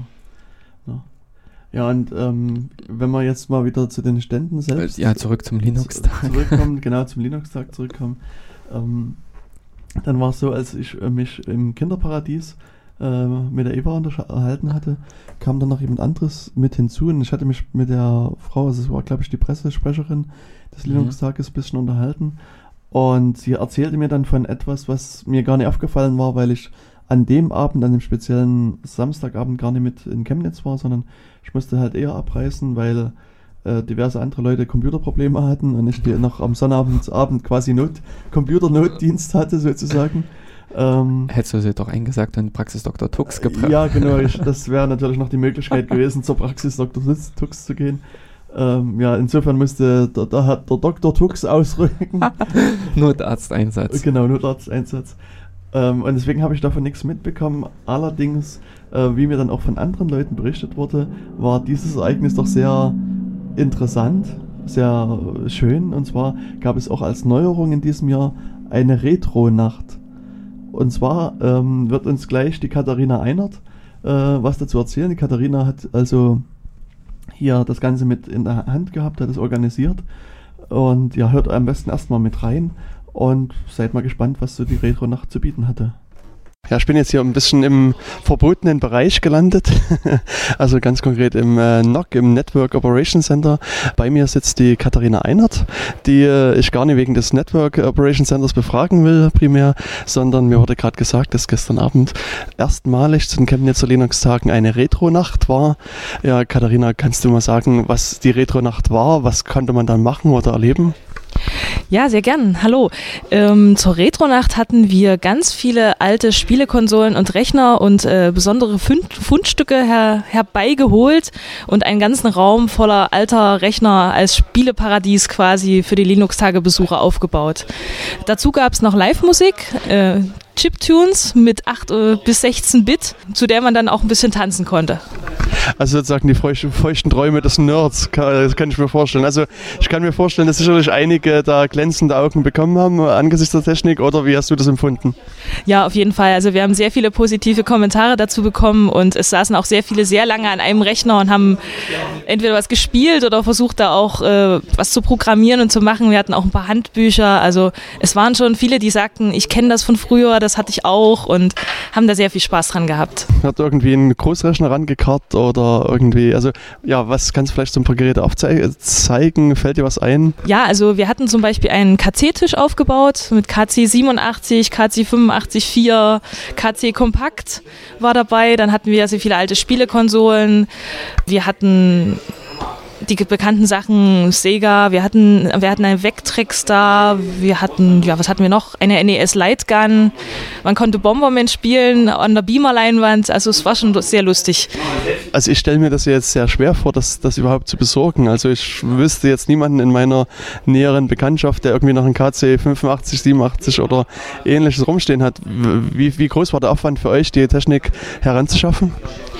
Der Aufwand war schon relativ groß. Also wir haben es von sehr vielen Seiten zusammengetragen. Jeder hat irgendwie was beigetragen, was passt. Wir haben selbst bei unserem Hausmeister in der TU Chemnitz noch was auftreiben können, was wir verwenden konnten. Und haben selber auch ein bisschen was zu Hause stehen, was wir ab und zu für solche Gelegenheiten mal rausholen und wieder flott machen, ein paar Spiele drauf.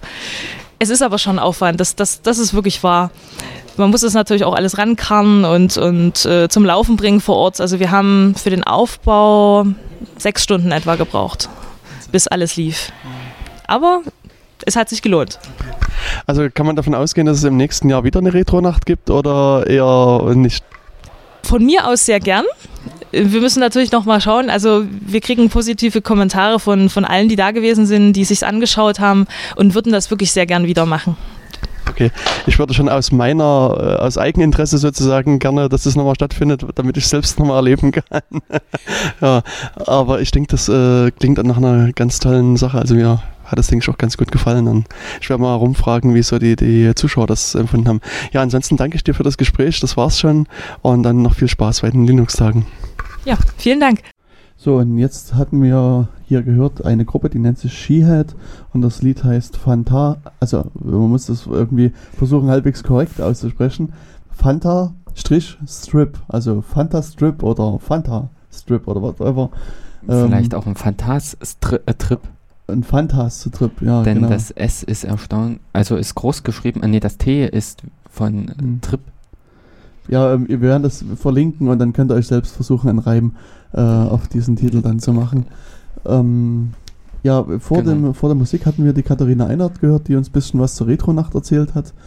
Ja, und wie, was ich schon so ein bisschen im Interview äh, mit angesprochen habe, ist also ähm, diverse Leute feuchte Augen gekriegt äh, bei der Technik. Dass, ähm, die Erinnerung an die alten Zeiten. Genau, die alten Zeiten gingen wieder auf an. Also muss man sehr schön gewesen sein. Ich selbst war halt nicht mit dabei. Mhm. Also, also ich habe es auch nur erzählt bekommen von anderen, weil ich am Sonnabend, glaube ich, auch schon eher dann, ich bin, glaube ich, nicht mal bis 18 Uhr geblieben, mhm. äh, sondern bin dann auch schon wieder eher zurück. Genau. Ja, und äh, bei dem, äh, wenn wir uns jetzt zum Network Operations Center vorgearbeitet haben, dann sind wir auch quasi schon an der Treppe und an den Vortragsräumen angelangt. Also so, wir sind ja quasi so ein bisschen virtuell auf der rechten Seite des, des Gebäudes entlang gelaufen an verschiedenen Räumen und an den Ständen, zumindest in, was die Stände betrifft in diesem Jahr. Also die Standverteilung wird halt jedes Jahr wieder ein bisschen ausgewürfelt, was Jörg schon mhm. sagte. Also der Teststand war einmal mitten also direkt Na, mit am Anfang? Also vorletztes und letztes Jahr auch waren sie recht äh, zentral gelegen. Mhm. Und, und, jetzt waren sie halt irgendwo in der Ecke ein bisschen mhm. abgedrängt.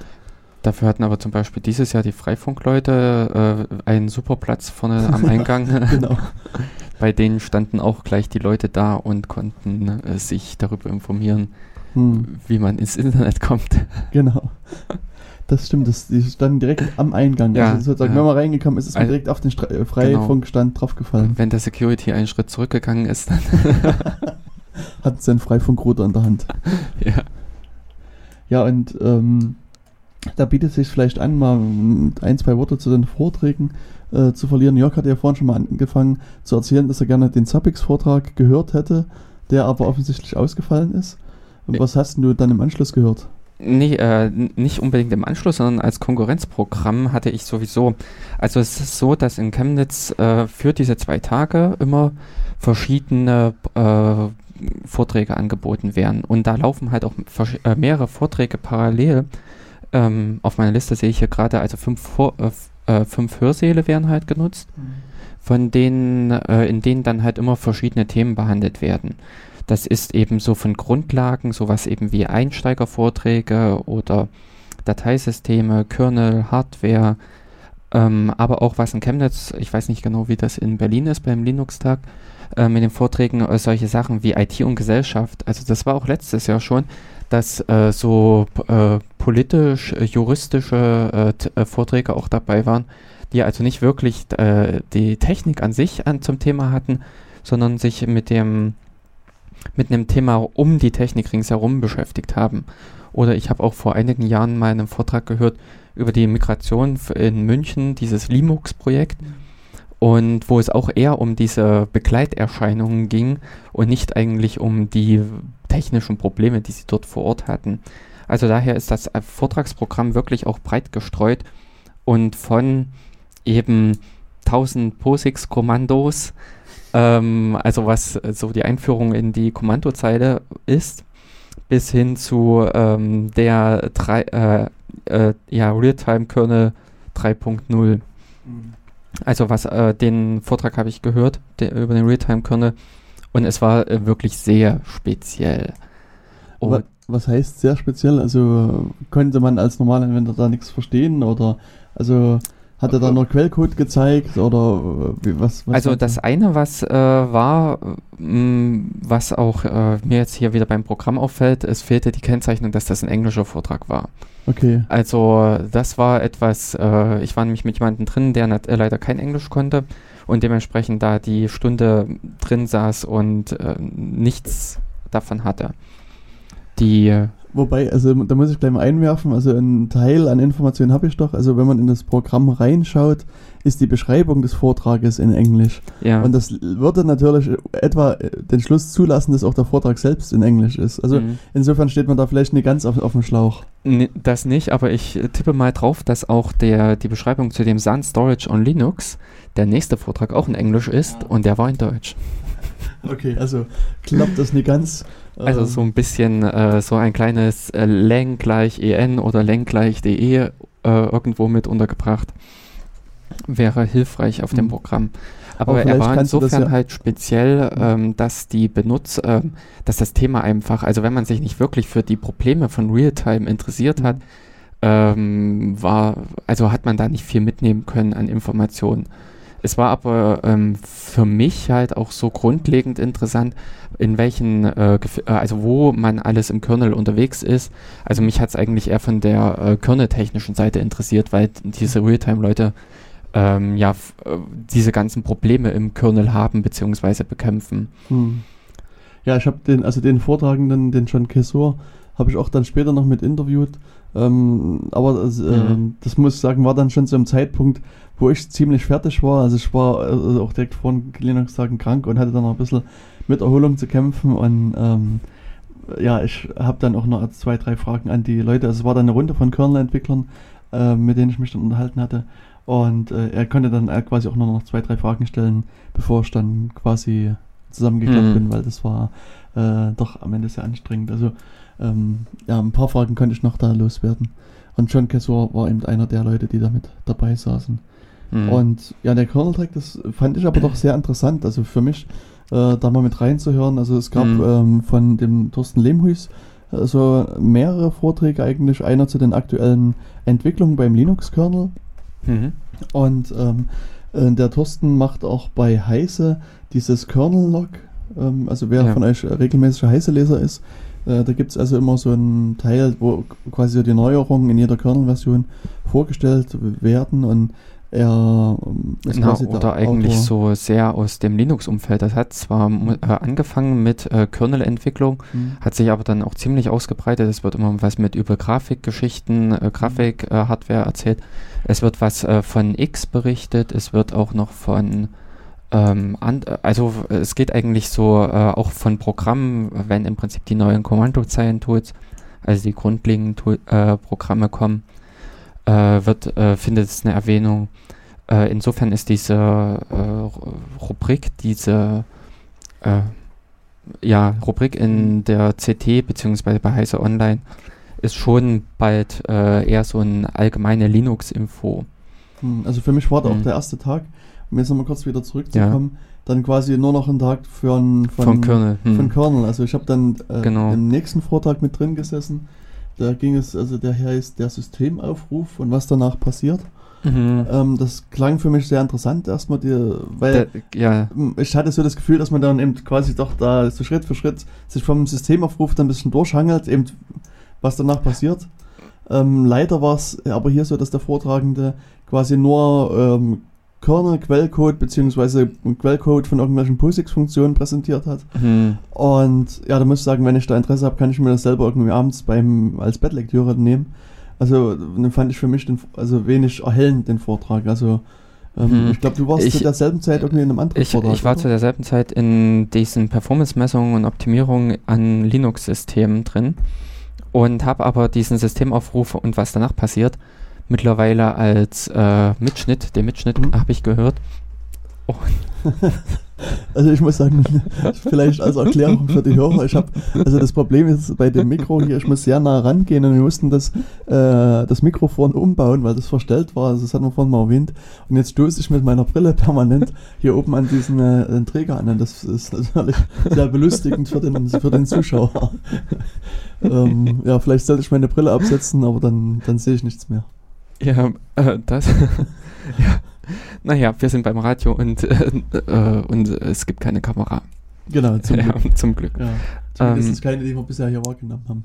Das stimmt allerdings. Draußen steht ganz groß dran, dieser Bereich wird Video überwacht. Ja, ja, aber die Kameras, die habe ich schon gesehen, die hängen draußen irgendwie, hier nicht in den Räumen. Nee, und äh, was wolltest du zu dem Vortrag Ähm, sagen?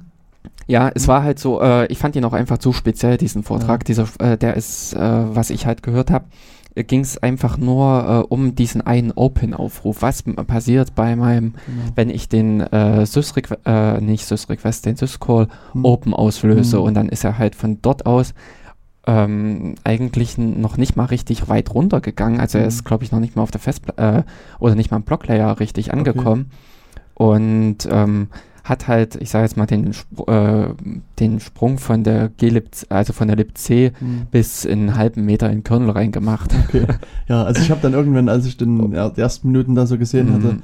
dann meinen Rechner hochgeklappt Ah. und habe mein Internet angemacht und habe da irgendwie, Mhm. ich weiß nicht, irgendwas anderes geklickt.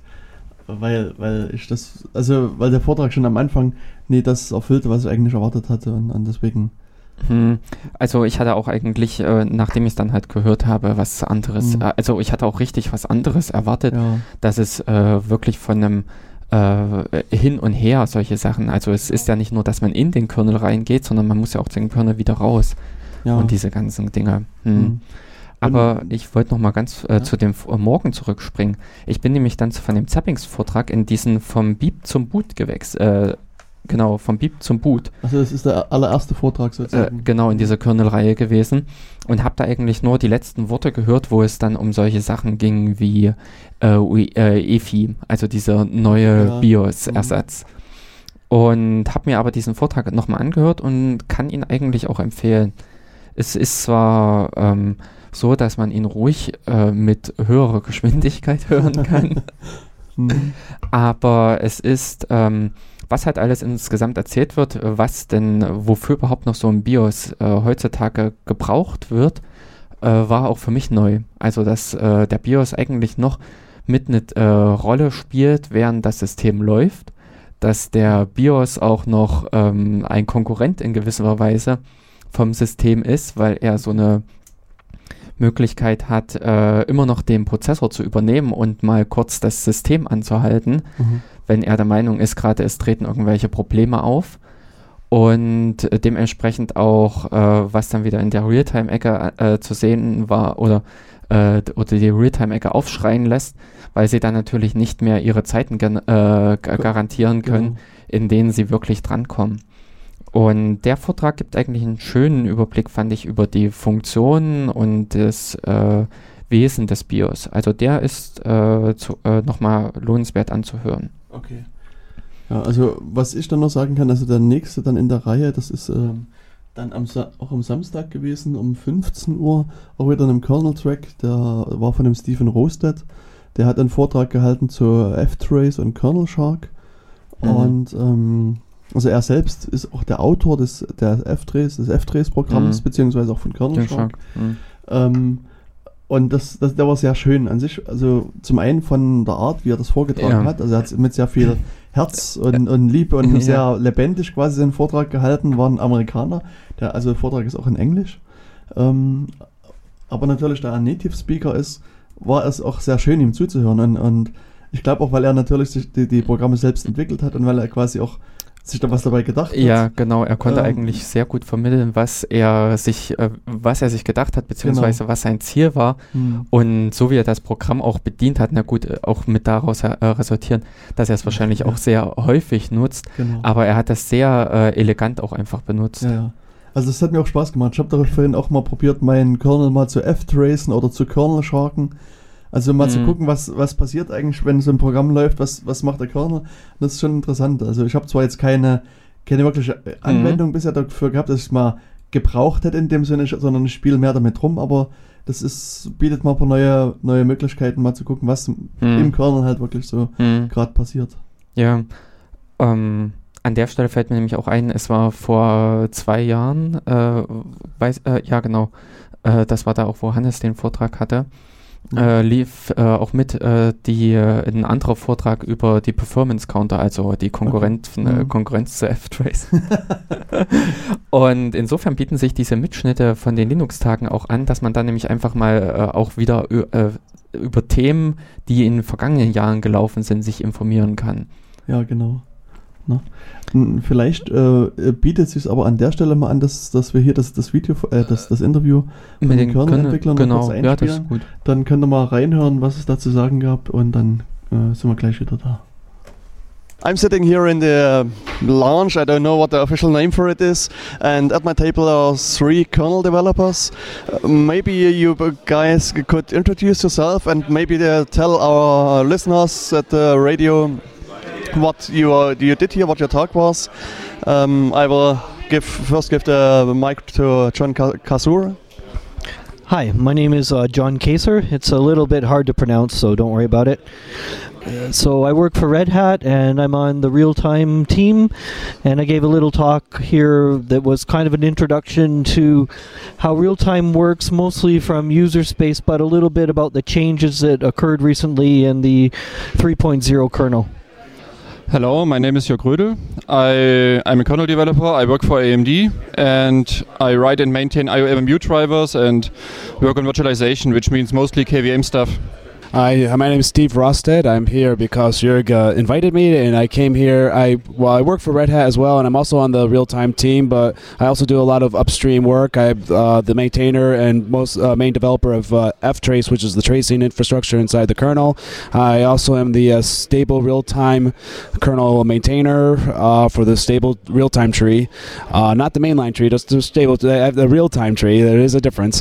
I also do lots of little utilities within the kernel and I've worked on the scheduler and other aspects of it as well. And I gave a talk today on some of the um, on Kernel Shark, which is a the, what part of the tracing utility f traces of the kernel uh, it's a GUI utility that I wrote, and I also gave a workshop on how to use uh, ftrace to learn what's going on within the kernel well, usually I would expect you at a conference like the LCA in Australia or Linux Plumbers conference also. And the Chemnitzer Linux Tag is more a user-oriented conference. And usually I wouldn't expect a kernel developer here. So what brings you here and, and do you uh, profit from this conference or do you more give your, uh, your knowledge to other users? So this is uh, John again. Um, I'm a Canadian person, but I live in Germany and I work from home.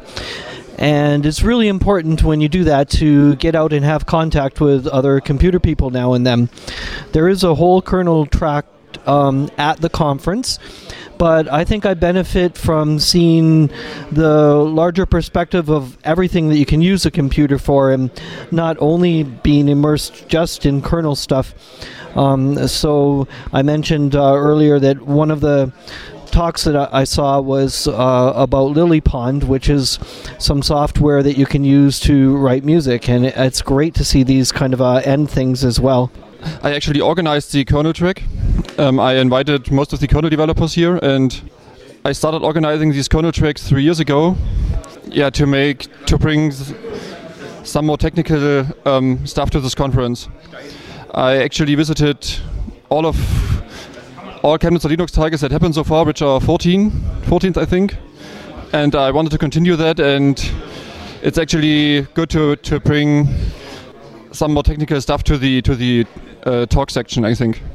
Hi, this is Steve again. Um, I came because uh, Jörg invited me, and yeah, it's good. I, I, live in the States, and I have lived in Germany on and off from 2003 to 2006, and I do find it sometimes to you know jump across the great big pond every so often to meet people that I don't always get a chance to see. And this was actually one of those chances that, okay, I'm coming in, John Kaser, uh, Frederick uh, Weisbecker, and a few other people I work here that I like, I work with all the time, but I never actually see them. I only work with them virtually on you know IRC and such. So coming to uh, for that was actually uh, good. I've never been to Chemitz, so I wanted to come here and see it and see the big Karl Marx head. Uh, Jörg, a question to you. Uh, will it uh, uh, will it happen in the next um, kernel uh, track on the next Linux day- days? What do you think? Next Linux Tage? Yeah, I'm definitely willing to organize an, another kernel track for next year, and we had a lot of fun this time, and I'm I'm sure we can repeat this next year. So I thank you all guys for your time and have a nice time here in Chemnitz. Thank you. Ja, der Jörg Rödel, den wir hier noch mit gehört haben äh, während des Interviews, der hat also selbst keinen Vortrag gehalten, sondern wie er schon sagte, äh, hat er das Ganze organisiert, den Kernel-Track. Und also ich kann hoffen, dass er das im nächsten Jahr wieder macht. Was der Jörg dann gemacht hatte dieses Jahr zum ersten Mal, war das sogenannte Kernel Questioning. Das war also äh, am Samstag die letzte Veranstaltung im Kernel-Track. Ich weiß nicht, Jörg, warst du noch mit dabei? Nee, ich, äh, ich Okay. habe das dann auch nicht mehr gesehen. Hm. Aber es wird wohl so gewesen sein, wie es zur äh, äh, LinuxConf ist, beziehungsweise zur Plumpers Conference oder so, wo dann sich einige Linux-Ikonen immer auf eine äh, Bühne gemeinsam äh, hinsetzen und äh, auswerten, was denn gut oder schlecht ist. Hm. Na, hier war es in dem Fall ja nicht ganz so. Ähm, also es waren die, die Vortragenden aus dem Kernel-Track haben ungefähr so alle da gesessen, wenn Mhm. ich das so im Überblick habe. Und das Publikum konnte halt Fragen stellen, was halt man so macht. Also ähm, ich muss sagen, dass ich fand es halt ein bisschen schade, dass ähm, also es ist manchmal eben doch nicht so gut, das Publikum alle Fragen stellen zu lassen, weil also tauchten dann so Fragen auf, welchen Laptop nutzt ihr? So mit dem Hintergrund ähm, Grafikkartenprobleme, Soundkartenprobleme, Net äh, WLAN-Karten und so weiter. Und ähm, die Antwort von den meisten war, ja, der Laptop ist, oder von einigen zumindest war, der Laptop ist ihnen im Grunde genommen egal, weil sie nutzen das einfach quasi als, als virtuelles Terminal, um dann per SSH sich an andere Rechner zu verbinden. und, und insofern, ob das jetzt ein, äh, der oder jener Laptop ist, ist ihnen völlig egal. Und ähm, Hauptsache, insofern- da ist eine Tastatur und ein Monitor drin. ja, genau. Insofern lief diese Frage ein bisschen ins Leere. Natürlich auch die übliche, welchen Editor nutzt du Frage. Äh, aber da muss ich sagen, ich, ich glaube mich zu erinnern, dass einer der Entwickler Ja. äh, sich, naja, man könnte jetzt sagen, in Insiderkreisen blamiert hat, weil er nämlich Eclipse nutzt als, als, als Editor Quatsch. quasi, als Entwicklungsumgebung. Ich glaube, das war so. Also das war jetzt kein, das war eher so ein Hobbyentwickler, der so. da was macht. Ähm, er hatte sich auch gleich quasi noch bevor er antwortet erstmal entschuldigt. ähm, Naja, wieso ist- eigentlich muss man ja eher die Hochachtung zollen, wie der das Ding überhaupt gestartet kriegt. Ja, na, war ver- vermutlich ein großer Ja. Rechner, also irgendwie Also, 20 Gigabyte fest hier RAM ich möchte nicht den, das Linux-Kernel JIT Repository im äh, Ja. Eclipse öffnen. Ja, genau. Und was ich aber überraschend fand, das, das war so die, die einzige Erkenntnis, die ich da aus diesem Talk mitgenommen habe. Dass also es ging eben darum, wie sie das hohe Volumen an Mails auf der Kernel-Mailing-Liste handhaben. Also das Hm, das ihr müsst das mal probieren für die Leute, die die Kernel-Mailing-Liste äh, nie lesen. Guckt mal so einen Tag rein und dann habt ihr irgendwie fürs nächste halbe Jahr so Sachen zum Lesen, glaube ich. Oder Ja, vielleicht ja. noch länger, ich weiß Ja. es nicht. Also, Ich glaube, die, äh, die haben einen Traffic von äh, 400 Mails pro Tag oder so ähnlich. Also Aber, ich hab, äh, muss sagen, ich habe vor vielen Jahren, als Google Mail mal neu war, äh, habe ich mir dann ein Konto geklickt bei Google Mhm. Mail und habe mal geguckt, ob ich das voll, voll mit Mailinglisten-Traffic. Und eine der, der Mailinglisten, die ich halt mit abonniert hatte, war die Kernel-Mailingliste. Und ich hatte vor kurzem mal da reingeguckt und hatte gesehen, dass es weit über 100.000 Mails aufgelaufen sind, aber ich kann halt auch nicht sagen, in welchem Zeitraum. Also das Hm.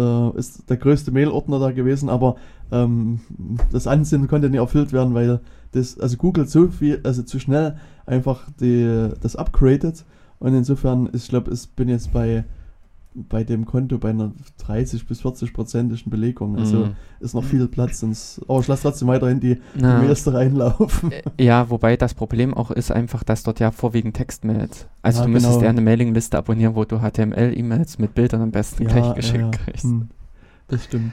Nee, und ähm, jedenfalls wurden die halt gefragt, wie sie damit umgehen, mit diesem großen Mailvolumen.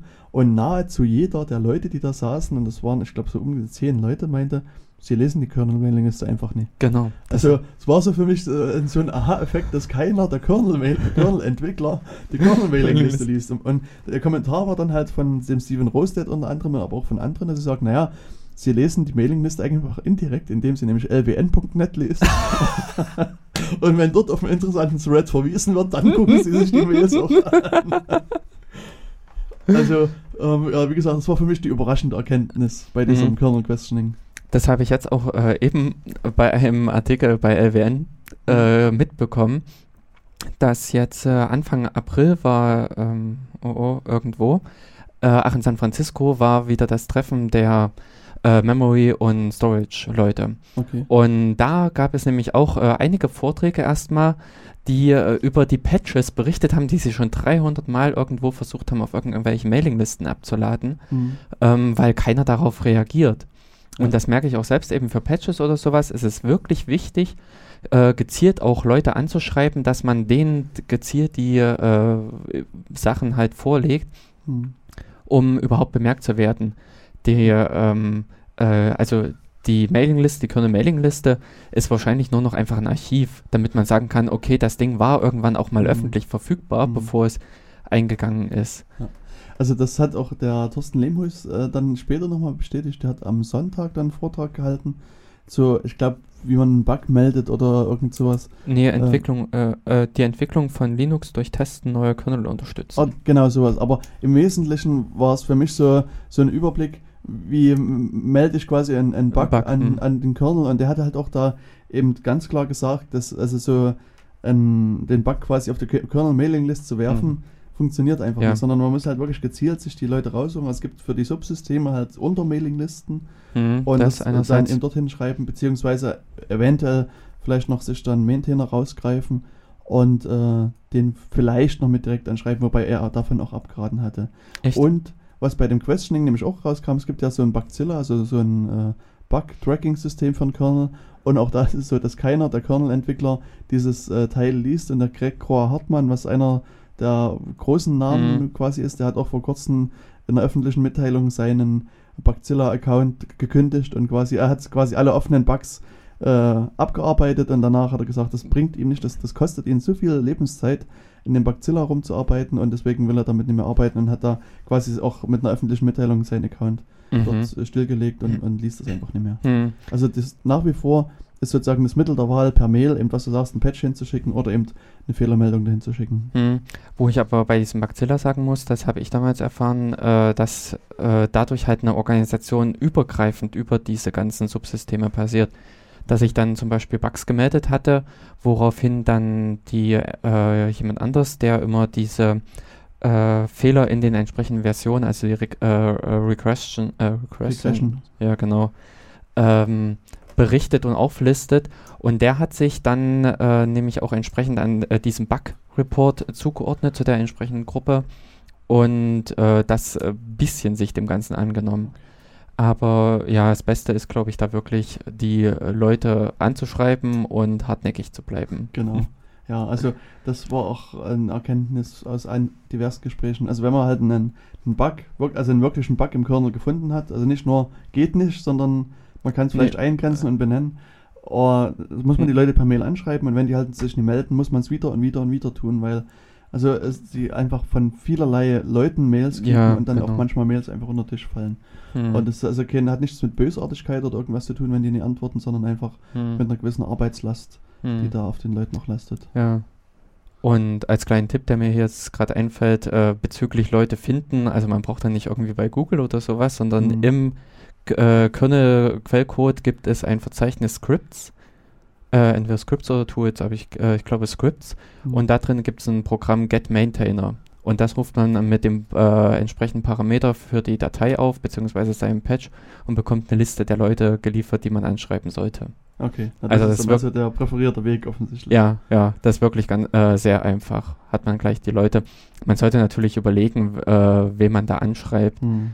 Aber das so das, womit man wirklich beginnen kann, um den Kontakt zu finden. Ja gut, also wie ihr jetzt gemerkt habt, wir haben uns intensiv mit dem Kernel auch bei den Linux-Tagen beschäftigt. Ähm, Mhm. Einerseits eben an dem Sonnabend und ich habe dann auch am Sonntag noch ein bisschen weiter in dieser Kernel-Ecke beziehungsweise in der Virtualisierungsecke weitergemacht. Okay, Ja. was hast du dort gemacht? Ähm, also, Also, ich, was hast du gehört? äh, Genau, gehört habe ich dann äh, einen Vortrag über Developing Linux Inside QEMU KVM. Ähm, das war ein recht, äh, also ich kannte schon QEMU KVM so äh, von den Grundlagen her, aber das, was die Ideen, die er dort auch nochmal gezeigt hatte, für in dem Sinne aber eben auch speziell die Entwicklung von irgendwelchen Kernel-Komponenten beziehungsweise Kernel-Debugging und solche Sachen, äh, war es sehr interessant. Auch die Idee äh, oder das Problem, was er zum Beispiel vorgestellt hatte, dass er beim Herunterfahren des Rechners äh, kam es noch zu einem äh, zu einer Panic oder zu einem Ups. Jedenfalls äh, in so einem äh, Zustand, wo der Rechner eigentlich so gesehen so weit aus ist, dass man nichts mehr richtig machen kann oder Okay. eine reale Hardware nur Mhm. sehr schwer untersuchen kann Mhm. Wo dann einfach die virtuelle Maschine einem wiederum die Möglichkeit bietet, Mhm. natürlich an der Stelle hintenrum reinzugreifen und äh, das Ganze nochmal genauer zu untersuchen. Und ähm, das war halt sein, seine Vorstell äh, sein Problem, was er halt äh, vorgestellt hatte oder an dem er das Ganze erläutert hatte. Und ich hatte halt äh, dann auch so einige Ideen und Anregungen mitgenommen, weil ich in letzter Zeit eben auch immer wieder mal so Kernel-Problemchen untersucht habe oder untersuchen musste Mhm. Die sich dann doch im virtuellen äh, Umfeld etwas Ja. leichter machen. Hm. Ja, ich muss sagen, ich habe Und- in der letzten Zeit, also ich bin zum einen wieder mal aufmerksam geworden durch deinen Vortrag, also Jörg hat irgendwie vor einer Weile irgendwann... Letzte Woche. nee, letzte, letzte Woche? Nee, Nee, vor länger 14, sein. ach ja, nee, das ist schon 14 Tage, ja klar, vor, Echt? vor 14 Tagen am Dienstag. Also Letzte gefühlt Woche war, ist es schon für mich länger her, aber vielleicht auch durch das Announcement des Vortrages. Also auf jeden Fall habe ich dann wieder mal QEMU mehr, mehr benutzt, weil ich äh, gerade dabei war, diverse Live-CDs mal auszuprobieren und, und, und da was mir anzugucken. Und da ist QEMU auch ein sehr cooles Werkzeug. Also hm, das, äh, ich finde das zum Teil bei der, es gibt, also ich hatte auf einem Rechner noch, ja, nicht VMware, sondern das andere VirtualBox äh, laufen. Und das fand ich halt irgendwie für mich zu umständlich. Also QEMU, da ist irgendwie so ein Kommandozeilenaufruf und meine CD rennt halt los und, ja, und dann, was ich jetzt nämlich auch äh, bei was äh, bei einer anderen Stelle gesehen habe, bei äh, Lib, also diesen Umbau LibWirt und sowas. mhm. Und äh, wie die eigentlich dieses QEMU, diesen Kommandozeilenaufruf vergewaltigen, da muss ich sagen, QEMU ist super mächtig. Also ah, Ähm, ich finde es zwar störend, dass es nicht so eine Konfigurationsdatei gibt, aber andererseits ist es eben auch wiederum pra wahnsinnig praktisch und flexibel, wenn man alles einfach nur in die Kommandozeile reinhaut. ja, ja, Ist ja eigentlich auch nur eine Textdatei, mehr nicht. genau. Ich glaube, das, das QEMU stammt auch von dem Fabrice Bellard. Das ist so ein, also wenn ich mich nicht täusche, also ich muss noch mal nachlesen. Mhm. Der hat ja schon also sehr äh, coole Sachen gemacht. Also der hat vor vielen Jahren mal so ein, so ein Tiny CC, hat er das glaube ich genannt, entwickelt, also ein Compiler. Und da war es so, man hat quasi den Kernel-Quellcode gehabt und eine Config-Datei und quasi beim Boot oder direkt vor dem Booten hat dieser Tiny CC den Kernel kompiliert und das dauert aber auch nur wenige Sekunden und hat dann quasi mit dem frisch kompilierten Ker Wow. das System gestartet. Also das äh, war auch sehr bemerkenswert. Ah. Also der Ja. haut immer mal so ein bisschen an, was an Software raus, wo einfach nur Und die Ohren so ein bisschen schlackern. wackeln. Und, ja, ja, ne. Ja, äh, äh, der hatte auch diese äh, virtuelle Maschine im Browser. Genau, genau. Ist auf JavaScript-Basis. Ja, genau. Genau. Dieses Teil. Mhm. Hm. Ja. Und was ich in diesem äh, in dieser Reihe dann auch wiederum empfehlen kann, echt, und weil dieser Vortrag, der war auch so genial von der Art und Weise, von der Präsentation her, war der um 16 Uhr von äh, Janar. Er kann Äh, ja noch. Ja, ah, hm, genau. äh, da ging es um die Linux-Container, Hm. also ja, Elixir. Was ist Eventuell sagt jemand, Hm. ähm, dass einfach eine andere Art und Weise der Virtualisierung, die auf einer anderen Ebene ansetzt, Hm. leichtgewichtiger ist, ähm, flexibler ist, schneller ist, Hm. ähm, aber in dem Sinne etwas anderes einfach als die Vollvirtualisierung, Ja. die man so mit QEMU äh, Hm. und sowas hat. Ist meine Live-CDs kann ich da nämlich nicht starten mit Linux-Container, oder? Ähm, so nicht, da müsstest du Hm. schon Verrenkung, aber Ja. nee, nee, in, nee, in dem Sinne kannst du es nicht, weil. A, booten kannst du mit dem Teil nicht Genau. und B, kannst du keinen zweiten Kernel Also Ja, dieses ja. Ganze Mhm. setzt oben oberhalb des eigentlichen schon Mhm. laufenden Linux-Kernels auf, äh, von der Virtualisierung her und in dem Sinne fehlt die virtuelle Hardware unten drunter. Mhm. Ja. Also für mich ist das halt immer so eine Art Change-Root-Umgebung. Ja, genau. Mit On Drugs könnte man jetzt vielleicht sagen. Ja, genau. Also ähm, so ist es eigentlich auch. Es ist einfach nur ein bisschen Ch äh, Change Root und mehr. Mhm, Also genau. dann ist nicht nur die Virtu äh, Quatsch, die Kapselung auf der Dateisystemebene, sondern auch noch auf Netzwerkebene, auf ähm, ja, Hostname und solche Sachen. Okay, genau. Ja. genau. Ja, aber der Vortrag, der war auch an sich einfach so, wie die Präsentation war. Das war total äh, klasse gemacht. Mhm. Das war auch wirklich ein Mensch, der kann vortragen. Okay. Also es ist Ah. auch äh, in, Lin äh, in Chemnitz sehr unterschiedlich. Man, Mhm. äh, also äh, ich habe ja auch dort schon einen Vortrag gehalten Mhm. und in dem Sinne kann man sagen, die lassen wirklich jeden ran. Wieso war dein Vortrag so schlecht? Oder? ähm, nee, aber dafür, dass ich in dem Sinne noch nie in, äh, vor deren äh, Größe an Publikum gesprochen habe, beziehungsweise Mhm. ähm, ja auch nicht irgendwie die Referenzen vorzuweisen Mhm. habe. Und zu welchem Thema hast du gesprochen? Ähm, ich hatte damals diesen Vortrag gemacht ähm, zu ähm, Vorlesungsskripten an der Fakultät für Mathematik Ah, und okay. Informatik der Universität Jena. Okay. Ein Projekt, was mittlerweile sehr eingeschlafen ja, ist. gestorben ist, kann man sagen. Also, Ja, noch nicht ganz. Letztens gab es ja da auch wieder diese so, E-Mail, stimmt, die du ja. bearbeitet hast. ja, stimmt, es gab jemanden, der mal einen Fehler gemeldet hat im Skript. Und ich habe daraufhin das committed und dann, ich glaube, es war der einzige Commit in diesem Semester. Ja, Also, oder vielleicht weiß sogar nicht. sogar in diesem Jahr. Oder diesem also, Jahr vielleicht. also, also dem Jahr sowieso. Ach nee, es sind von dir noch mehrere gewesen wegen den. Ach stimmt, ich hatte, für, ich hatte meine, Unis, Vorlesung, mein, mhm. meine Vorlesung selbst hatte ich da auch Ja, mit reingestellt genau. und, und die habe ich aber nie äh, abgeglichen. Also ich habe die bei mir lokal in einem Git- Git-Repository liegen Ah, und dann habe ich die einmal am Jahresende gepusht, stimmt, und da, da einmal veröffentlicht Genau, und da- da, ist dann. da hm, gab es auch nochmal eine Serie an Commits. Ja, hm. Hm. Ja, also insofern äh, sind die Vortragenden in äh, Chemnitz sehr unterschiedlich. Also es ist nicht so gerade, dass da irgendwie vorher jemand äh, geprüft wird und darf nur dann antreten, wenn er eine 1 Plus erreicht hat, äh, sondern äh, es äh, gibt auch die Anfänger in dem Sinne und eben auch von den Themen. Es ist echt auch breit gefächert. Genau. Und ich denke aber, also das, Das- ist auch wichtig, weil es gibt einfach auch Leuten die Chance, die eben wie du noch nie einen Vortrag gehalten Ja. haben, die vielleicht sonst, man, okay, pff, den lehnen wir jetzt erstmal ab, weil wir wissen nie, was der von Quatsch vielleicht erzählt. Und so hat man aber die Chance halt da, sich auch zu üben und, und vor dem Publikum was zu erzählen. Und ich meine, wenn man schlecht gewesen ist, dann wird man halt beim nächsten Jahr vielleicht die Chancen nicht mehr so groß sein. Ja, Aber wenn man gut gewesen ist, dann wird man halt auch vielleicht wieder eingeladen. Beziehungsweise wenn man was einreicht, das ist ja eher der normale Weg vermutlich, dann ist auch die Chance relativ hoch, dass der nächste Vortrag wieder angenommen wird. mhm. Beziehungsweise, dass man das auch dann benutzen kann, um bei anderen Konferenzen dann vielleicht auch einen Vortrag halten zu können. Ja, das äh, und äh, das andere ist, ähm, also Name spricht auch, äh, oder es sind auch einfach unterschiedliche Vortragsstile. ja genau. Es, äh, äh, in dem Kernel-Track am Samstag habe ich auch gemerkt, da waren auch Leute dabei, das sind namhafte Kernel-Entwickler und die Vorträge, naja, ja. Die waren Also jetzt nicht so äh, richtig schön präsentiert und alles. Mhm. Aber das, denk- ist, denke ich mal, auch eine Sache, eben wie es jedem liegt. Genau. Und äh, manchmal finde ich auch, aber äh, muss ein Vortrag nicht irgendwie super toll und wow sein, Ja. wenn die Information drin steckt. Wenn Genau. halt das, was äh, erzählt werden soll, das ist Mhm. äh, das Interessante, das, was ein, was man mitnehmen will. Mhm. Ja, das stimmt. Aber also im Allgemeinen muss ich trotzdem sagen, dass also ich dieses Jahr relativ wenig Vorträge erlebt habe. Mhm. Die für mich wirklich richtig schlecht waren. Also, ähm, wobei ich natürlich auch sagen muss, dass ich grundsätzlich auch wenig Vorträge gehört habe. Also das Ja. ist halt das andere.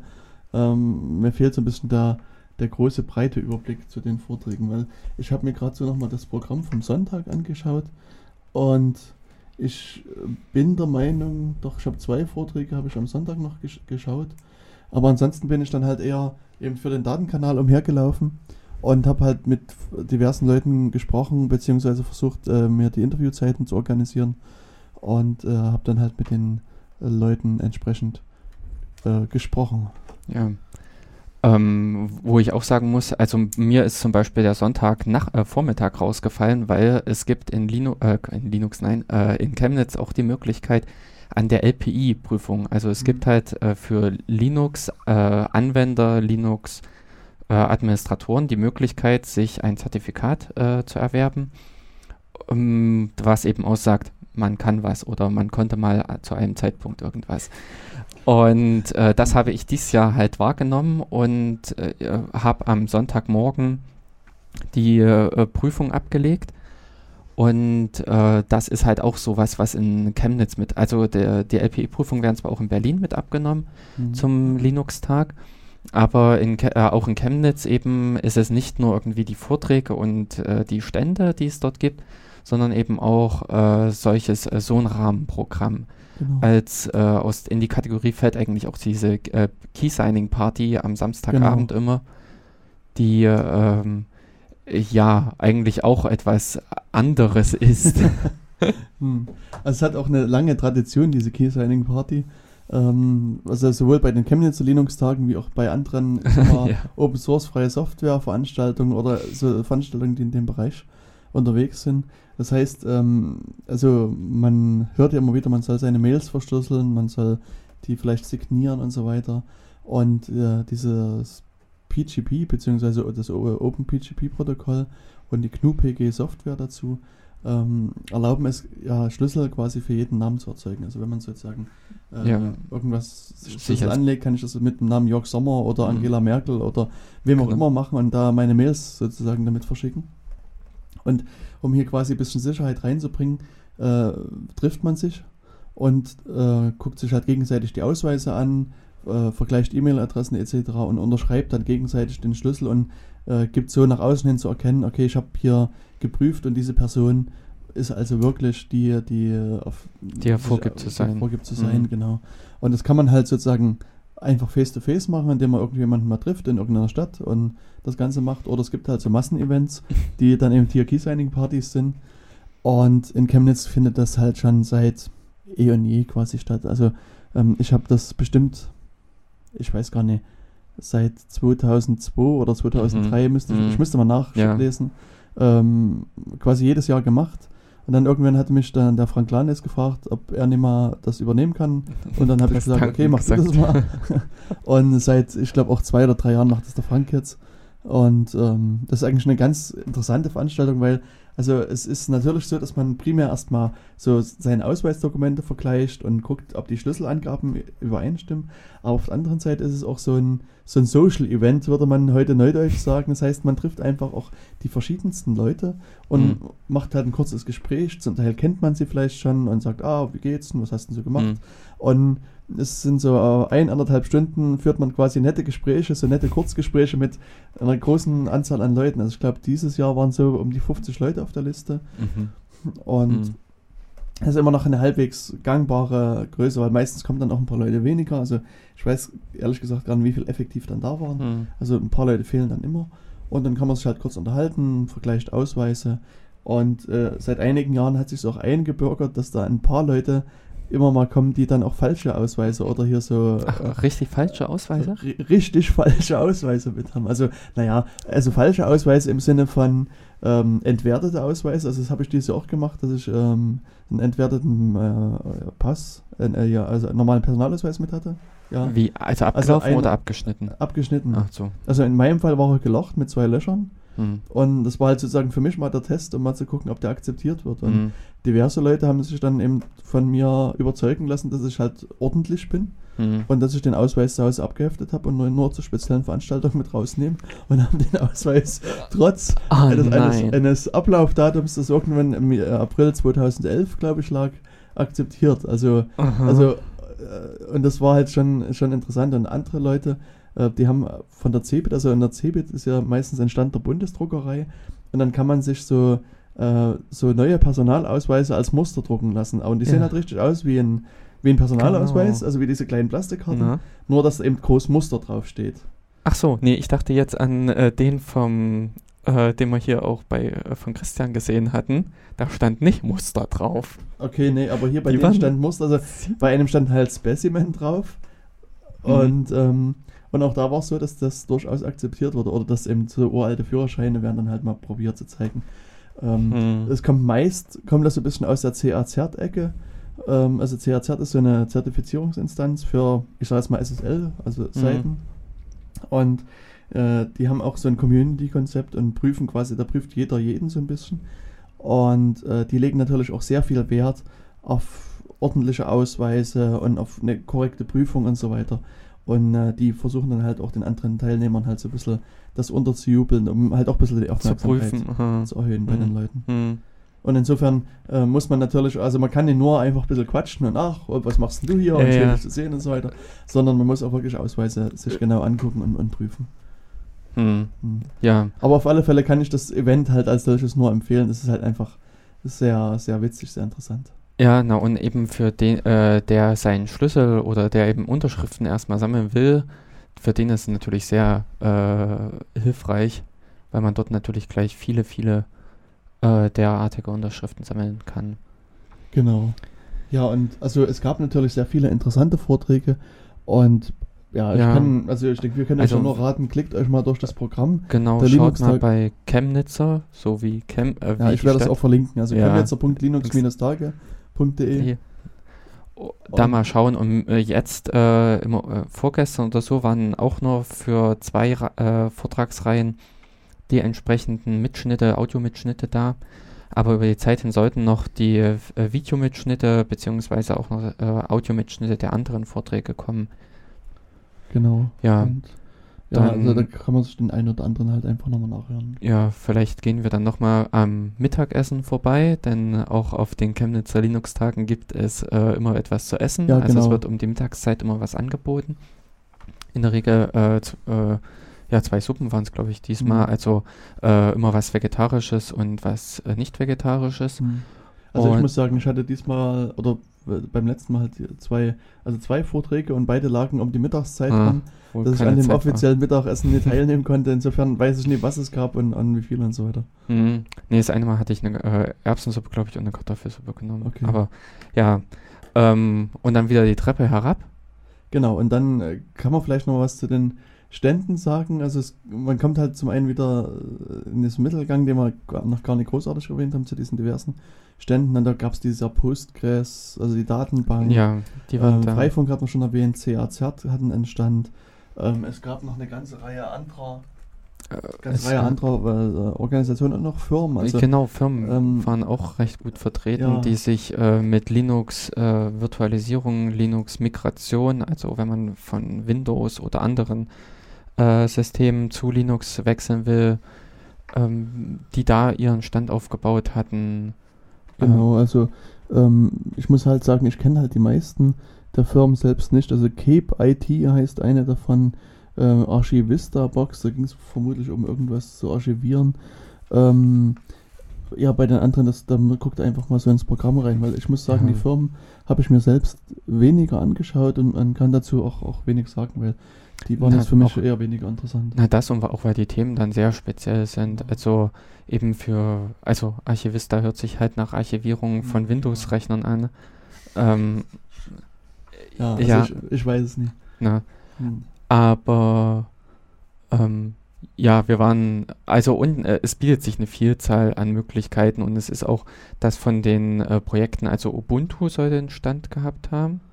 Ähm, Ähm, ja, das ist also, das, wenn man sozusagen auf der Treppe steht und auf die Stände guckt, ist immer so rechts in der Ecke sind so Die die, diversen äh, Projekte. Also es gab in Open, OpenSUSE stand äh, Seduction, äh, das das ist ähm, was früher Sidux war, Hm. äh, Debian, dann diverse BSD-Stände, also Ja, NetBSD, genau. FreeBSD, Fedora, Magaya, Kubuntu, Ubuntu, äh, Scala Linux, Reactos und ich glaube, das war es so im Wesentlichen. Und dann noch halt so diverse Foren, also Debian Forum und ähm, irgendein anderes Forum, was ich jetzt vergessen habe, hat sich da auch noch präsentiert.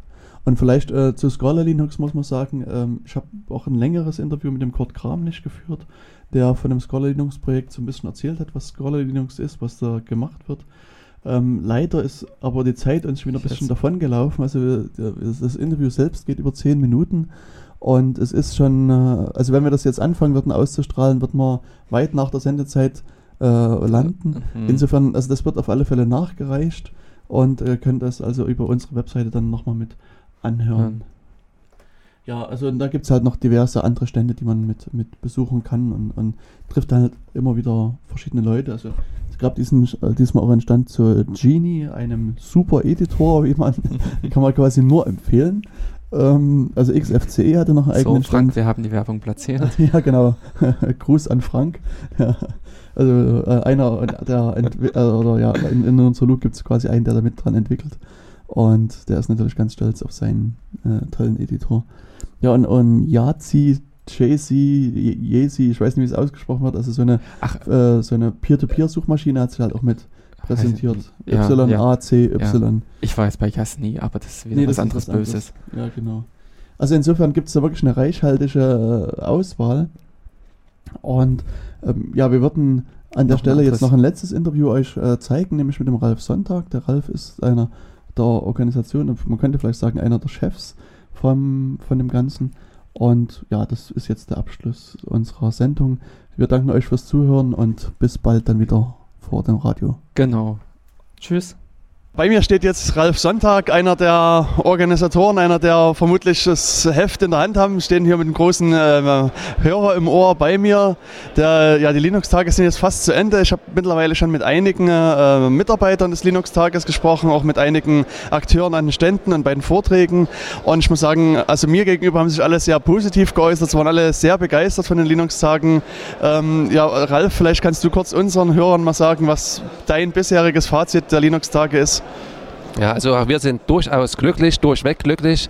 Die Freude der Besucher ist eigentlich unsere Freude. Wir blieben von größeren Pannen verschont und insofern schauen wir jetzt auf zwei müde, auf zwei sehr schöne Tage zurück.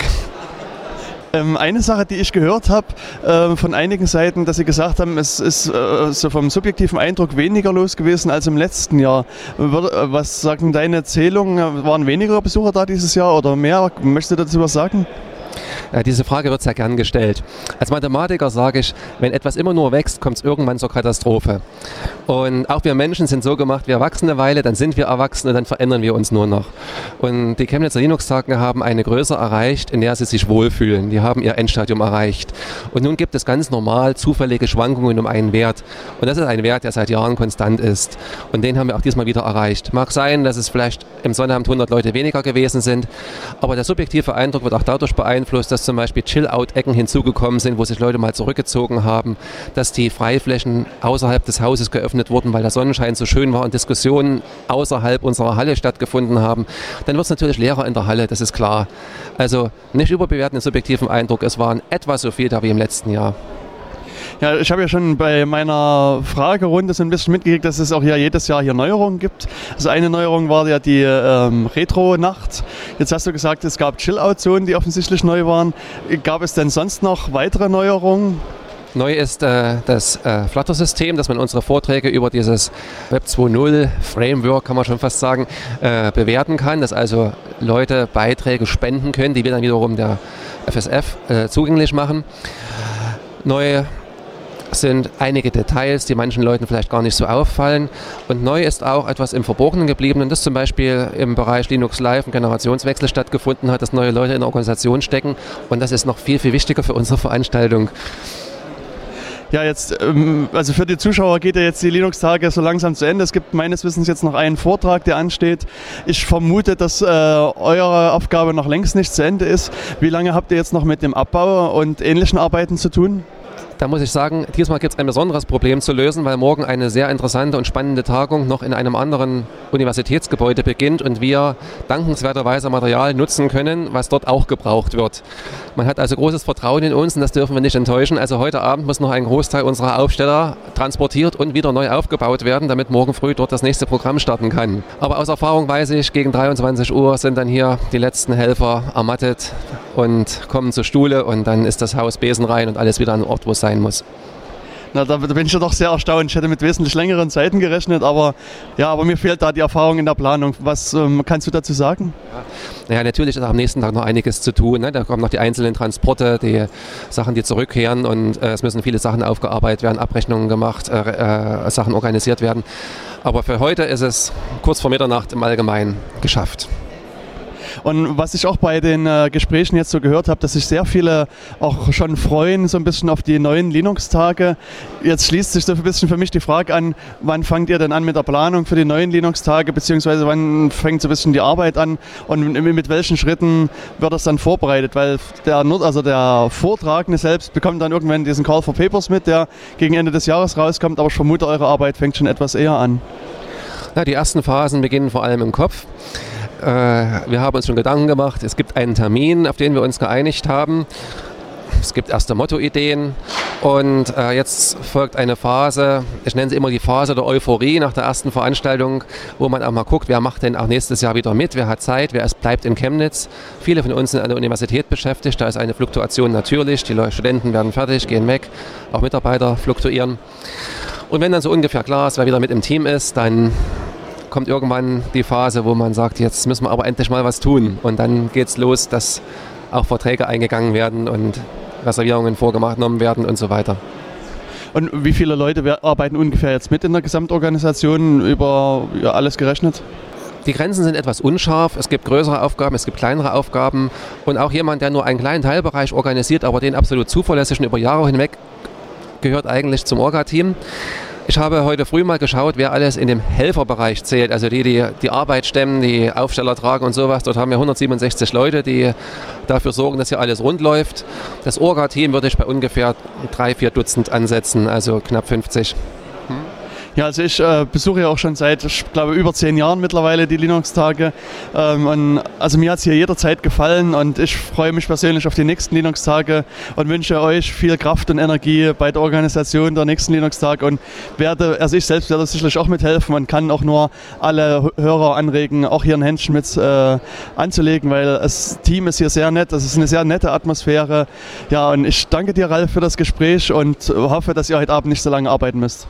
Ich danke auch herzlich und selbstverständlich, dein Beitrag ist auch im nächsten Jahr herzlich willkommen. Danke.